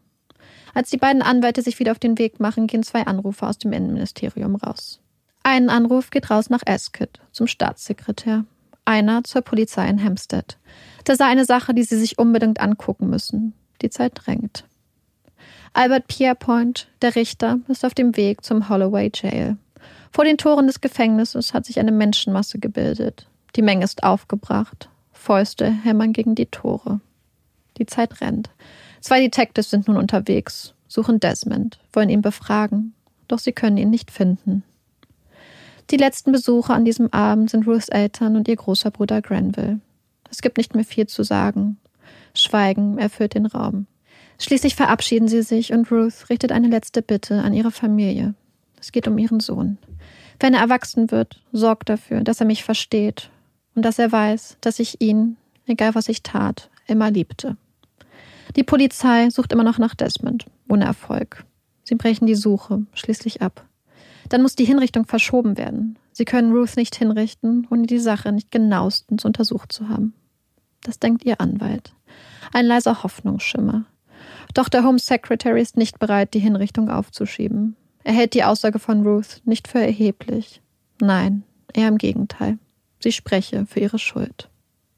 Das ist die offizielle Version. Wenn sie morgen nicht hängt, dann wird sie es niemals tun. Diesen Gedanken äußert der Home Secretary jedoch nur privat. Es ist der 13. Juli. Ein perfekter Sommermorgen. Die Menschen sind zurück vor den Toren des Gefängnisses. Es ist kurz vor 9 Uhr. Es ist soweit. Albert Pierrepoint, der Scharfrichter, begleitet Ruth zum Galgen. Auf dem Boden ist mit Kreide ein Kreuz markiert. Ruth bleibt auf dem Kreuz stehen. Pierrepoint legt ihr die Kapuze über den Kopf, dann mit geübtem Griff die Schlänge um den zierlichen Hals. Ich rede nicht gern über Ruth, wird er später sagen. Sie war eine großartige Frau. Ich habe einige mutige Männer sterben sehen, doch niemand war so mutig wie sie. Ruth Ellis stirbt am 13. Juli 1955. Sie ist die letzte Frau, die in England hingerichtet wird. Wow, also danke für diesen emotionalen Fall und ja, ein bisschen aufwühlend ist er auch. Nicht nur ein bisschen, sehr aufwühlend. Hast du noch Zusatzinfos oder so für mich oder irgendwas ganz, was du mir noch mitteilen möchtest? Ich weiß ganz genau, warum Amanda mir diese Frage stellt, denn wir haben uns natürlich die Wochen jetzt, die letzten beiden unterhalten über ja. meinen Fall. Also nicht wirklich über den Inhalt, sondern eher über den Schreibprozess. Das machen wir ja immer. Und ähm, ich habe ein bisschen gekämpft, habe dann auch kurz vor Schluss alles nochmal mhm. gelöscht und dann nochmal neu gemacht und habe die Geschichte sehr stark runtergekürzt eigentlich. Ich wollte eigentlich sehr viel mehr Informationen drin lassen, aber dann dachte ich, okay, das kann ich den Leuten, die nicht so geschichtsaffin sind, vielleicht doch nicht antun und habe es dann ein bisschen kürzer gemacht.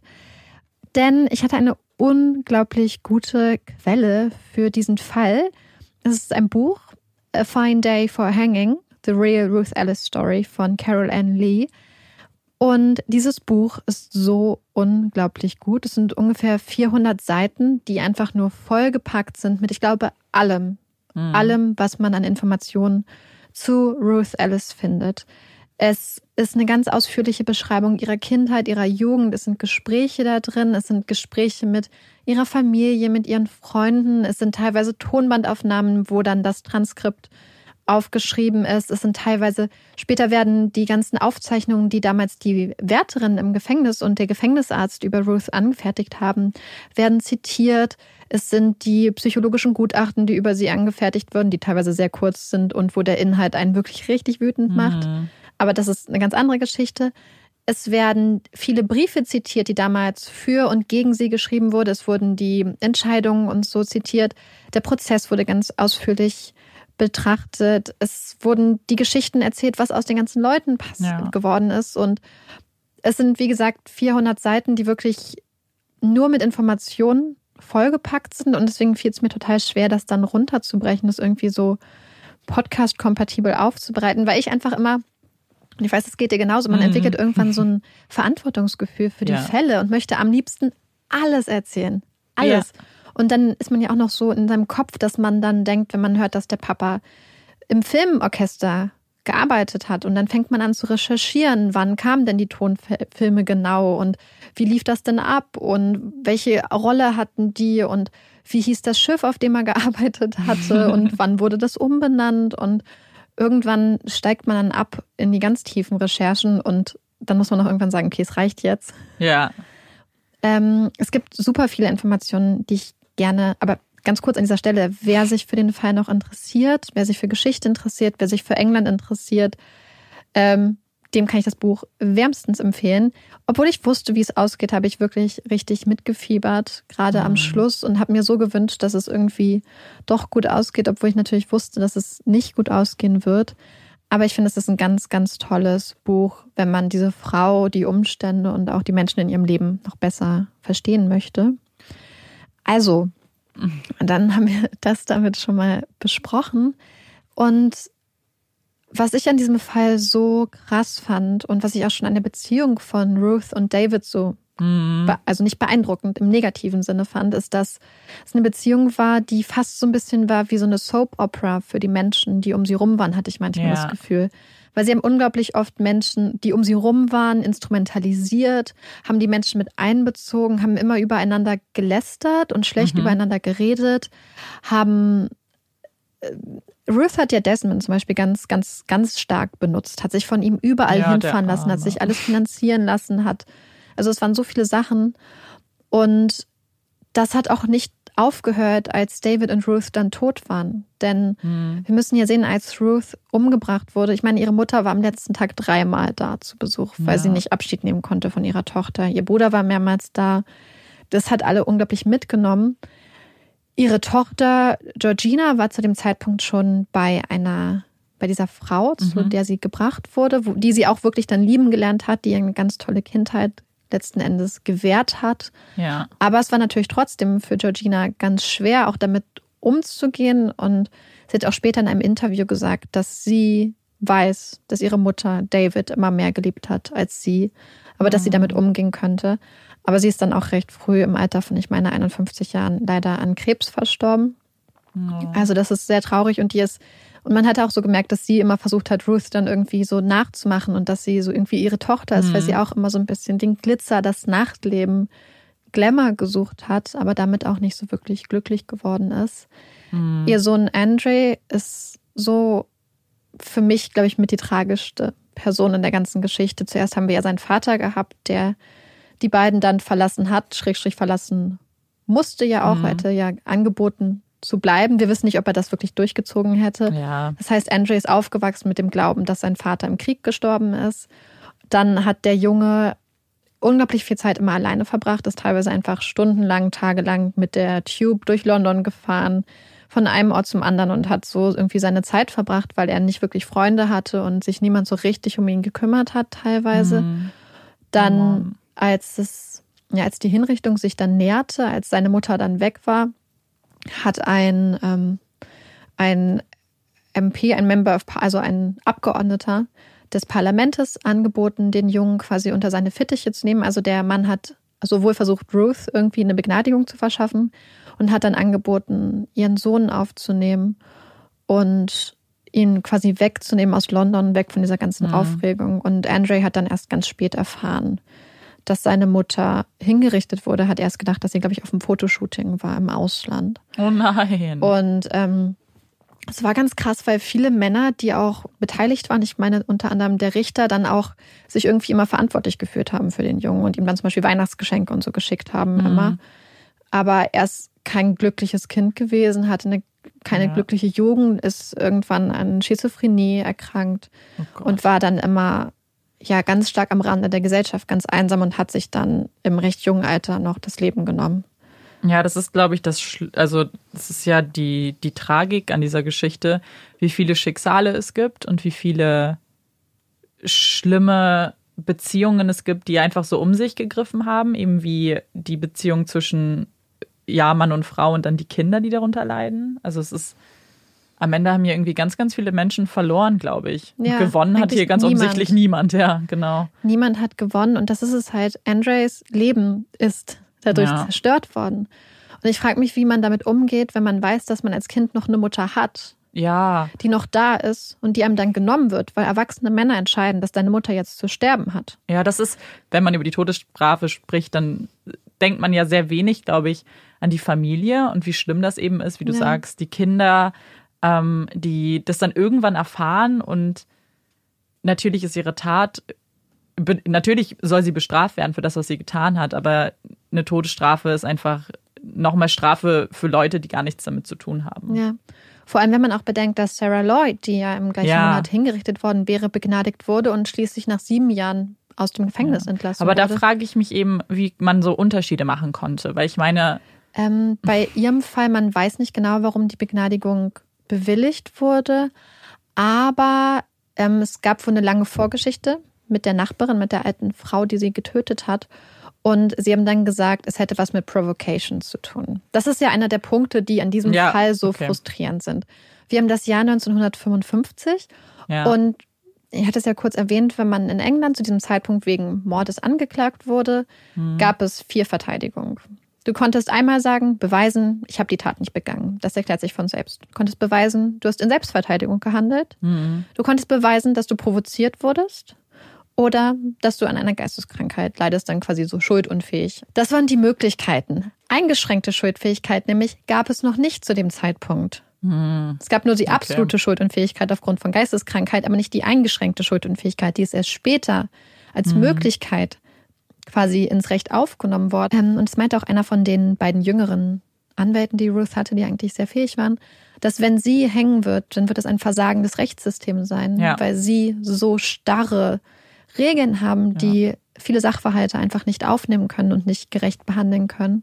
Ja, wie du sagst, es, es fühlt sich einfach automatisch ungerecht an, wenn man ja. sieht, dass eine Frau, die Parallelen zeigt oder die ja zur gleichen Zeit irgendwie äh, inhaftiert ist, begnadigt wird und sie einfach nicht.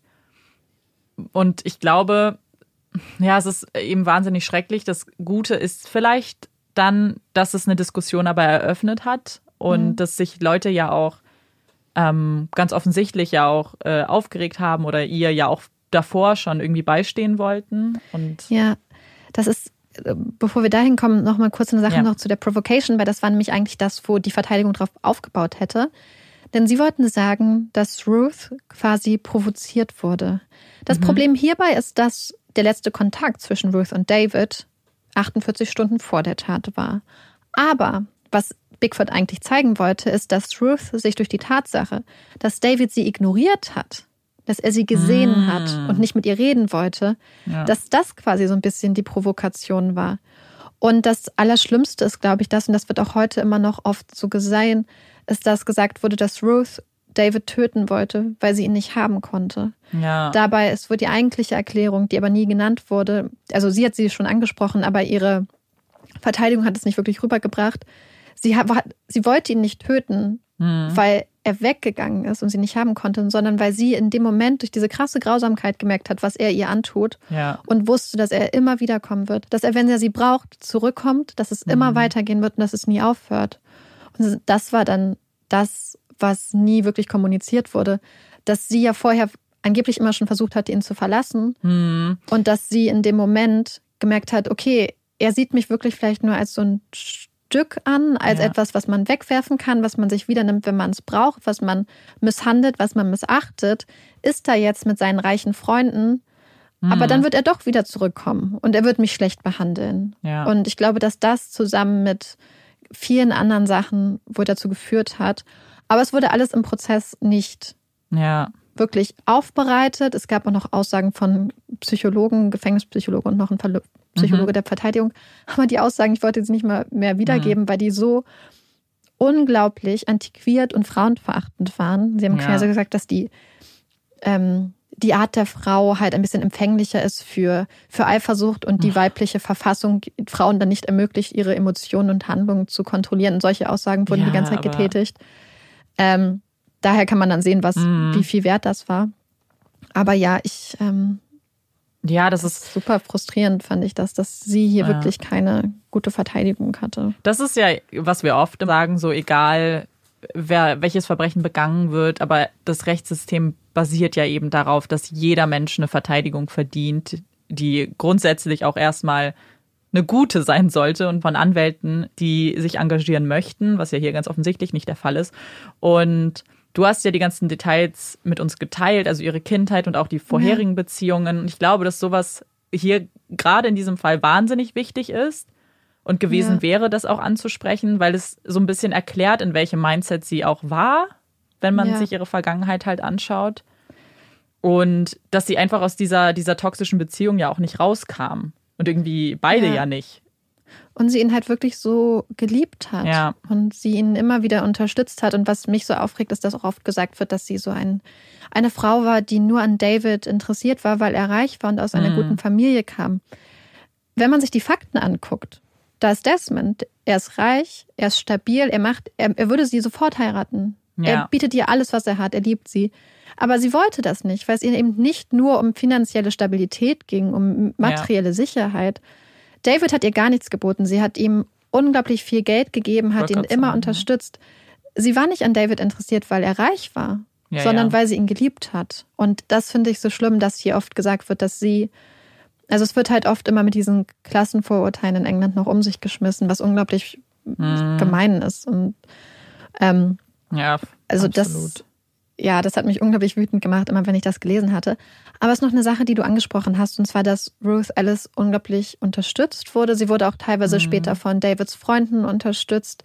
Sie war ja in dieser Modelschule, die sie dann abgebrochen hat. Und als die Frauen erfahren haben, dass das ihre Ruth ist, die da auf Ja. der Titelseite prangt, haben sie ein Telegramm ans Homeoffice geschrieben und haben geschildert, dass sie gesehen haben, dass ihr Körper so zerstört war und wie schlecht es ihr ging und wie schlecht sie behandelt wurde und haben das alles so verfolgt, weil sie sich irgendwie mitverantwortlich für sie gefühlt haben.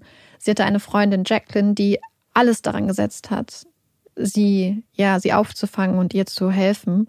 Also sie hatte schon viele Leute in ihrem Leben, die das versucht haben. Dann gab es diesen ganzen öffentlichen Aufschrei. Man muss dazu sagen, dass Ruth Ellis ein Fall war, der kurz nach zwei anderen mehr oder weniger spektakulären Fällen eingetreten ist. Es gab noch zwei andere Männer, die kurz vorher hingerichtet wurden. Ein Mann wurde hingerichtet, weil er angeblich seine Frau und sein Baby umgebracht hätte. Mhm. Bis man dann nach seiner Hinrichtung festgestellt hat, dass es sein Nachbar war, Oh der mehrere Menschen ermordet hat. Das heißt, hier ist ein unschuldiger, trauernder Familienvater umgebracht Ja. worden. Der andere Fall war ein junger Mann, der mit einem Freund auf ähm, quasi auf Diebesjagd Mhm. war und dann hat der Freund, der noch minderjährig war, einen Polizisten erschossen. Und obwohl er selbst nicht am Abzug gedrückt hat oder irgendwas gemacht hat, wurde der kleine Freund wurde, ich glaube, Mhm. nur zum Gefängnis verurteilt, aber der ältere wurde halt hingerichtet. Ah, das, Und das waren Fälle, die halt die Öffentlichkeit sehr beschäftigt haben. hm, Und ich glaube, dass Ruth dann so ein bisschen die Weiterentwicklung Ja. war, weil es ist immer leicht zu sagen, die Todesstrafe ist falsch, wenn es um unschuldig Verurteilte geht. Mhm. Aber erst in dem Moment, um den, wo es um eine Frau geht, die wirklich was getan hat, ja. da zeigt sich, ob man dann wirklich dafür ist Oder nicht. oder ja. dagegen, weil das sind die harten Fälle. Weil wenn die Todesstrafe abgeschafft wird, dann ist es absolut und muss bedingungslos gelten und nicht nur für die Menschen, die. Also man darf dann einfach keine moralische Unterscheidung mehr machen. Weil Nee, das ist ja nee, dann nee, zu absolut. einfach. Nee, das sehe ich auch so. Ich glaube, dieses Thema ist halt super komplex, aber es zeigt ja eben genau das, was passiert, wenn du eine Strafe hast, die nicht rückgängig Ja. zu machen ist und dann jemand tot ist, die Familie gespaltet ist, also ja auch leidet darunter. Äh, Ja, ich meine, wir haben es jetzt schon oft genug gesagt. Wir Ja. sind nicht für die Todesstrafe und das zeigt es halt hier, finde ich, auch ganz gut, was passiert. Ja. Es ist so ein sehr, sehr schwieriger Fall zu greifen irgendwie, Mhm. ähm, weil es auch eine ganz andere Zeit ist, logischerweise, aber super Ja. wichtig, das Thema. Und man, man, aber trotzdem auch so aktuell, weil wenn man Mhm. sich das heute, ich glaube, es könnte trotzdem, oder es gibt Frauen, die einfach auch dieses Schicksal haben, ganz Ja. offensichtlich. Und die auch nicht wissen, wie sie rauskommen. Ja, ähm, am liebsten würde ich euch noch tausend weitere spannende Details über den Fall verraten, über Ruth Ellis, über die Menschen. Es gibt da einfach noch so, so viel, aber ich fürchte, dann sitzen wir hier morgen früh noch und wir müssen den Fall leider auch noch schneiden. Wie gesagt, das Buch ist wirklich gut. Und ja, aber ich hoffe, dass ich euch zumindest einen kleinen Einblick in ihr Leben geben konnte. Danke auf jeden Fall, dass du uns den Fall mitgebracht hast. Und damit wir jetzt aufatmen können, kommen wir zum zweiten Teil dieses Podcasts. Und der beginnt immer mit der Puppy Break. Yay! Ich habe heute die Puppy Break vorbereitet. Und es geht wieder um Hunde und ein ganz bestimmtes Verhalten von Hunden, was ihr alle ganz sicher schon mal entweder vielleicht persönlich kennt oder aus Filmen, Serien, etc. Und zwar geht es um das Verhalten von Hunden und die eigentliche Frage, ob Hunde eine mögliche Schwangerschaft bei ihren Besitzern erspüren können, weil das sieht man ja immer wieder und man hat immer das Gefühl, Hunde werden dann besonders anhänglich oder es passiert das Gegenteil. Und zwar hat eine Leserin des National Geographic den einen Leserbrief zugeschickt und hat nämlich gesagt, dass ihr Hund sich ein bisschen anders verhält. Und zwar hat der, der sonst stubenrein war, dieser Hund dann in das Kinderzimmer des ungeborenen Babys gepinkelt. Und sie hat sich halt ein bisschen Sorgen gemacht und hat eben den National Geographic angeschrieben, die auch dann Experten befragt haben. Und die haben zunächst erstmal gesagt, dass man natürlich zum Arzt gehen sollte und überprüfen sollte, ob es vielleicht irgendwelche medizinischen Hintergründe gibt oder eben eine mögliche Erkrankung dahinter steckt. Das war bei dem Hund aber nicht so. Also der war vollkommen gesund und deswegen gibt es eben jetzt eine mögliche Erklärung für dieses Verhalten. Man kann natürlich das nie mit hundertprozentiger Gewissheit sagen, weil wir ja nicht Hunden in den Kopf gucken können. Aber Hunde sind wahnsinnig feinfühlige Tiere. Sie merken, wenn wir Besitzer gestresst sind. Sie merken eben ganz oft unsere Gefühlslage und wissen eben, wenn irgendwas nicht so richtig stimmt. Und vor allem merken sie Veränderungen sehr schnell. Also wenn zum Beispiel auf einmal ein Babybettchen da steht, was vorher nicht in dem Raum stand, dann sehen, ist das für sie eine sehr, sehr drastische Veränderung. Und das Pinkeln war dann wahrscheinlich ähm, ja stressbedingt, weil es eben so eine große Veränderung war für den Hund.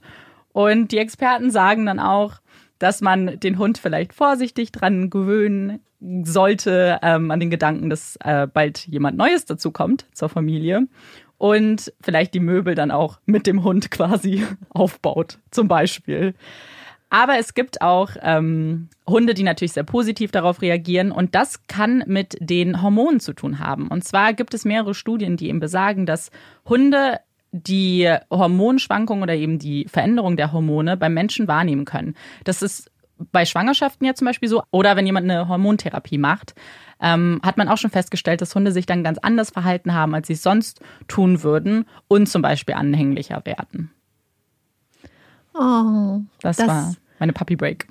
Das ist sehr niedlich und ähm, ich hoffe ganz, ganz dolle, dass der kleine Hund letzten ja. Endes eine ganz tiefe Freundschaft zu dem Baby doch entwickelt hat und aufgehört hat, ins Kinderzimmer zu pinkeln. Ja, nicht, dass das Baby anpinkelt. Aber manchmal gibt es ja auch dann wirklich so ein bisschen wie bei, also das haben die Experten auch gesagt, dass es wie bei Kindern ist, so eine kleine Rivalität, bei Geschwistern ja. zum Beispiel, dass man dann nicht mehr das Einzelkind ist auf einmal, sondern dann ja ein kleines Geschwisterchen hat menschlicher Form.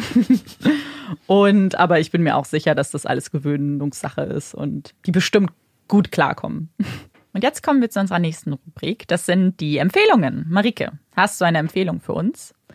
Ja, ich habe äh, ein Buch heute, beziehungsweise ein Hörbuch als Empfehlung, was passend zum Fall auch ist. Es ist nicht mhm. das Fallbuch, keine Angst, ich werde das nicht nochmal empfehlen, sondern es ist das Buch Difficult Women, A History of Feminism in Eleven Fights von Helen Lewis. An dieser Stelle, es gibt auch das Buch Difficult Women von Roxanne Gay, aber ich meine das von Helen Lewis. Es ist ein Buch, was, wie der Titel eigentlich schon sagt, die Geschichte des Feminismus in, in elf Kämpfen darstellt. Es geht um Frauen, die ganz wichtige Meilensteine eigentlich erreicht haben, was die Frauenrechte anging. Sei es das Recht auf Scheidung, sei es das Recht, arbeiten zu dürfen, Arbeitnehmerrechte, sei es das Recht auf Abtreibung oder ganz, ganz wichtig, das Wahlrecht. Und dieses Buch folgt so ein bisschen einmal auf der einen Seite den Rechten und dann den Frauen, die sich dafür eingesetzt haben, aber zeigt gleichzeitig auch auf, dass viele von diesen Frauen keine perfekten Idole oder Vorbilder sind, weil sie komplexe Frauen sind, die teilweise sich vielleicht auf der einen Seite für positive Sachen eingesetzt haben, aber auf der anderen Seite ganz, ganz schwierige Ansichten hatten, Ansichten, die man verurteilen müsste, mhm. ähm, Ansichten, die man so nicht unterstützen kann.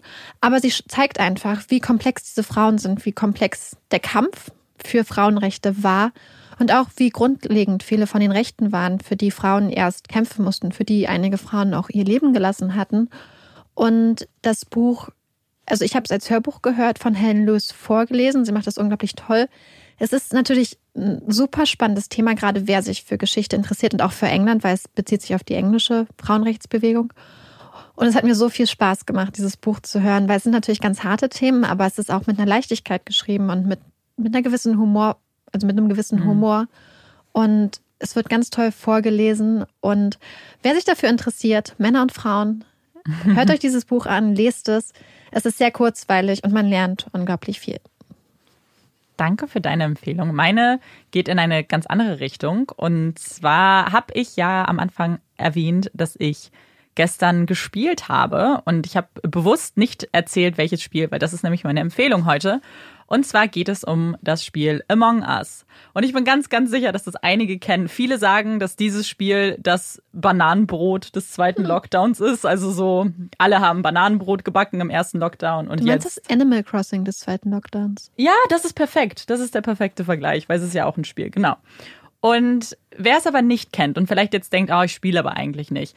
Vielleicht könnt ihr es mal versuchen, weil es ist super einfach und macht wahnsinnig viel Spaß. Und eigentlich kann es jeder spielen, weil es eben eine App ist. Also jeder kann sich aufs Handy runterladen. Und vielleicht ganz kurz erklärt, es geht darum, dass man auf einem Raumschiff ist mit insgesamt zehn bunt gefärbten Männchen. Man selbst äh, hat natürlich auch eine eigene zugewiesene Farbe. Und man hat so ein paar Aufgaben, die man auf diesem Raumschiff machen muss. Da geht immer mal wieder was kaputt. Und man muss natürlich das äh, Raumschiff immer dann reparieren. Das klingt alles sehr einfach. Aber es ist nicht so einfach, denn es gibt auch Männchen auf diesem Schiff, die nichts Gutes im Sinn haben, und zwar die Imposter. Und die Imposter, deren Aufgabe ist es, euch zu töten. Und am Ende müsst ihr rausfinden, wer die Guten, wer die Bösen sind. Nach jeder Runde oder wenn eine Leiche gefunden wird, dann wird diskutiert und man entscheidet sich dann, wer ein möglicher Imposter ist und wer das Raumschiff sofort verlassen muss. Es macht wahnsinnig viel Spaß. Es ist so sehr, sehr kurzweilig. Und was wir gemacht haben, und das ist sehr, sehr cool, ist einfach mit einer Freundesgruppe das zusammen zu spielen und dann über eine Plattform zu sprechen. Weil in der App schreibt man normalerweise in der Diskussion, aber es macht so, so, so viel mehr Spaß, wenn man es mit Freunden macht und einfach richtig diskutieren kann. Ähm, das wirklich ist sehr, sehr cool. Und wir haben, deswegen wurde es dann auch so spät, weil wir einfach nicht aufhören konnten zu spielen. Das ist meine Empfehlung und ich bin sehr, sehr gespannt, wer das von euch schon spielt und wer es vielleicht versuchen möchte. Das hört sich sehr spannend. Ich habe Marike versucht, wirklich auf Knien angebettelt und sie, und sie hat Nein gesagt. Ja, ich hatte auch eine gute Ausrede. Ich musste den Fall schreiben. Das stimmt. Nicht, dass du es sonst gemacht hättest. und unsere letzte Rubrik, ihr kennt's, das sind die Hot Takes. Und vielleicht fange ich einfach mal direkt an. Ich dränge mich mal in den Vordergrund hier. Und zwar, ich musste nämlich Marike in der letzten Folge kurz unterbrechen, weil sie nämlich etwas euch schon verraten wollte, was mit diesem Hot Take zu tun hat. Und zwar etwas, was immer ganz viele ein bisschen seltsam finden, ist, ich hasse Kartoffel- und Nudelsalat. Und das ist jetzt erstmal okay, aber meine Erklärung ist immer das, was den Leuten so ein bisschen Fragezeichen ins Gesicht wirft. Und zwar liegt es daran, nicht, dass es, ob es jetzt mit Essig oder Mayonnaise ist, was da so drin ist. Ich mag die Vorstellung nicht, etwas kalt zu essen, was eigentlich warm gehört. Nudeln und Kartoffeln müssen für mich warm sein und ich möchte sie nicht kalt essen. Deswegen kann ich diesen Salaten nichts abgewinnen. Ja, ich ähm, mag Kartoffelsalat sehr gerne, außer er ist natürlich mit Ei oder Nudelsalat mit Ei oder mit Schinken oder so, das mag ich nicht. Mhm. Aber sonst mag ich das grundsätzlich sehr, sehr gerne. Aber ich habe auch keine Skrupel, kalte Pizza oder kalte Nudeln oder kalte Kartoffeln zu essen. Ich esse eigentlich alle Lebensmittel, kann ich auch in kalt essen. Nee, ich nicht. Und ich glaube, du kennst das, wenn man ja. wenn ich dann hingehe und dann klaue ich mir die Sachen aus der Pfanne und dann esse dann hat man Reste und am nächsten Tag sind keine Reste mehr da, weil Marika alle aufgesnackt hat in der Nacht. Ja, also ich meine, ich habe bestimmt schon mal irgendwann einfach auch so eine kalte Nudel gesnackt, aber es ist halt nichts, was ich gerne tue. Ich bin ja auf jeden Fall sehr froh, dass wir diesen Fakt jetzt schon in der Öffentlichkeit haben, dass, falls das Thema mal aufkommt, jemals ich nicht zensiert werde. Ja, jetzt, genau, jetzt ist es draußen. Ich musste Marike zensieren. Das war ganz traurig. Nein, Scherz. Ähm, ja, mein Hot Take diese Woche Ganz kurz und knackig. Eigentlich wollte ich den schon vor einiger Zeit bringen, denn wir hatten ja neulich die Folge, wo es um Glauben geht. Und dann dachte ich so, hm, bin ja eigentlich ein Mensch, der an wenig glaubt, weder an Geister noch an Gott noch an Dämonen. Aber ich liebe Horoskope. Ich liebe Horoskope. Ich finde das so toll. Mir macht das so viel Spaß. Also, ich, ich weiß nicht, ich bin eigentlich, würde ich behaupten, ein recht rationaler Mensch, aber mir macht Horoskope lesen so viel Spaß. Und ich würde mhm. jetzt fast sagen, wie es sich für Schützen gehört. Aber wahrscheinlich würden dann ganz viele Leute sagen, die im Dezember geboren sind. Ich bin auch Schütze und ich bin ganz anders. Ja, aber mir macht das einfach voll viel Spaß. Ich lese gerne Horoskope, ich nehme sie an, wenn mir gefällt, was da steht, sonst ist es mir egal. Wenn jemand nicht zu seinem Sternzeichen passt, dann denke ich immer, dass dann suche ich ein anderes, was dazu passt und dann macht es schon Sinn. Also mir macht das einfach ultra viel Spaß. Sowohl das Chinesische als auch das Westliche. Was ist denn dein chinesisches Zeichen? Ähm, Schaf, Ah, okay. Metallschaf, Schrägstrich, Ziege. Also Mm. wird immer unterschiedlich bezeichnet. Interessant. Ähm, ich bin sehr froh, dass du es selber hinzugefügt hast, weil Marika hatte mir von diesem Hot Take schon mal erzählt, äh, vor etwas längerer Zeit. Und als ich sie dann so ein bisschen ausgefragt habe, kam nämlich raus, dass du sehr selektiv bist in deinem Horoskop-Glauben. Also, ja, wenn es also wenn's passt, dann, dann glaube ich dran. Ja. Ja, ich weiß nicht. Also ich lese manchmal, wenn ich irgendeine Zeitschrift in der Hand habe, lese ich es auch, aber ich bin da eigentlich niemand, der da dann mehr rein interpretiert. Ich bin übrigens Löwe. Wir sind zwei Feuerzeichen, deswegen verstehen wir uns Ja. auch so gut. Das, ich glaube auch, dass ich eigentlich schon Löwen-Aspekte habe. Ich finde schon. Ich glaube auch. Also so ein paar Sachen sehe ich auch, aber ich meine, ich glaube, es ist eher das Feuerelement tatsächlich als Also Der glaubst Löwe. du dann daran? Nur. Ich glaube nur an Elemente. Nein, ich glaube da nicht dran. Ich sehe nur Dinge, die halt passen. Aber Ich finde, es ist auf jeden Fall einfach ein unglaublich spaßiger Zeitvertreib. Ja. Und es macht einfach richtig viel Spaß. schreibt uns auf jeden Fall, wie ihr zu Horoskopen steht. Nancy, ganz liebe Grüße, weil ich weiß, dass ich mindestens eine Person, glaube ich, da draußen Ah. habe, die auch gerne Horoskope mag. dass du Support bekommst. Ich hoffe. Und das war's dann mit dieser Folge. Wir haben ganz schön viel geredet. Es ist gar nicht so kurz geworden. Marike hat schon wieder mir gesagt, es wird ein kurzer Fall. Nee, ich hatte erst gesagt, Ach, erst. ganz am Anfang, ursprünglich, vor ein paar Wochen, dachte ich, es wird ein kurzer Fall. Dann habe ich angefangen, habe ich gedacht, oh Gott, das wird ein riesigen Fall, riesiger Fall. Dann habe ich versucht, das wieder runterzukürzen und dann ist es doch ein bisschen länger geworden. Es ist eigentlich ganz gut, dass wir das gerade erwähnen, weil ähm, wir haben es bei ein paar Instagram-Kommentaren schon geschrieben, aber wir wissen vorher eigentlich nie, Nee. wie lang der Fall wird. Wir suchen uns die Fälle aus, die wir machen wollen und dann merkt man erst bei der Recherche, worauf es hinausläuft. ja, und dann denkt man so, ups, upsie daisy. Ja, aber es ist ja eine gute Mischung hier und wir hoffen natürlich, euch hat die Folge gefallen und wir hoffen natürlich auch, dass ihr uns beim nächsten Mal zuhört. Ich bin Amanda. Bevor wir es vergessen, Was? sorry, ähm, wir haben es schon bei Instagram announced. Wir haben jetzt einen Twitch-Kanal. Ach so. Ihr könnt uns jetzt bei Twitch finden unter Puppies in Crime. Läuft zwar noch nichts auf dem Kanal, Nee. aber Stimmt. äh, Ich ja, vergessen. ihr könnt die Ersten sein, die dabei sind. Genau, und dann könnt wir ihr uns freuen. Ja, und wenn ihr uns folgt und dann auch die Benachrichtigungen einschaltet, dann werdet ihr benachrichtigt, wenn wir denn mal was haben. Nicht, dass wir das nicht auch im Podcast erwähnen würden, Sowieso. aber sicher ist sicher. Genau. Jetzt. ich bin Amanda Ich bin Marike. und das ist Puppies in Crime. Tschüss.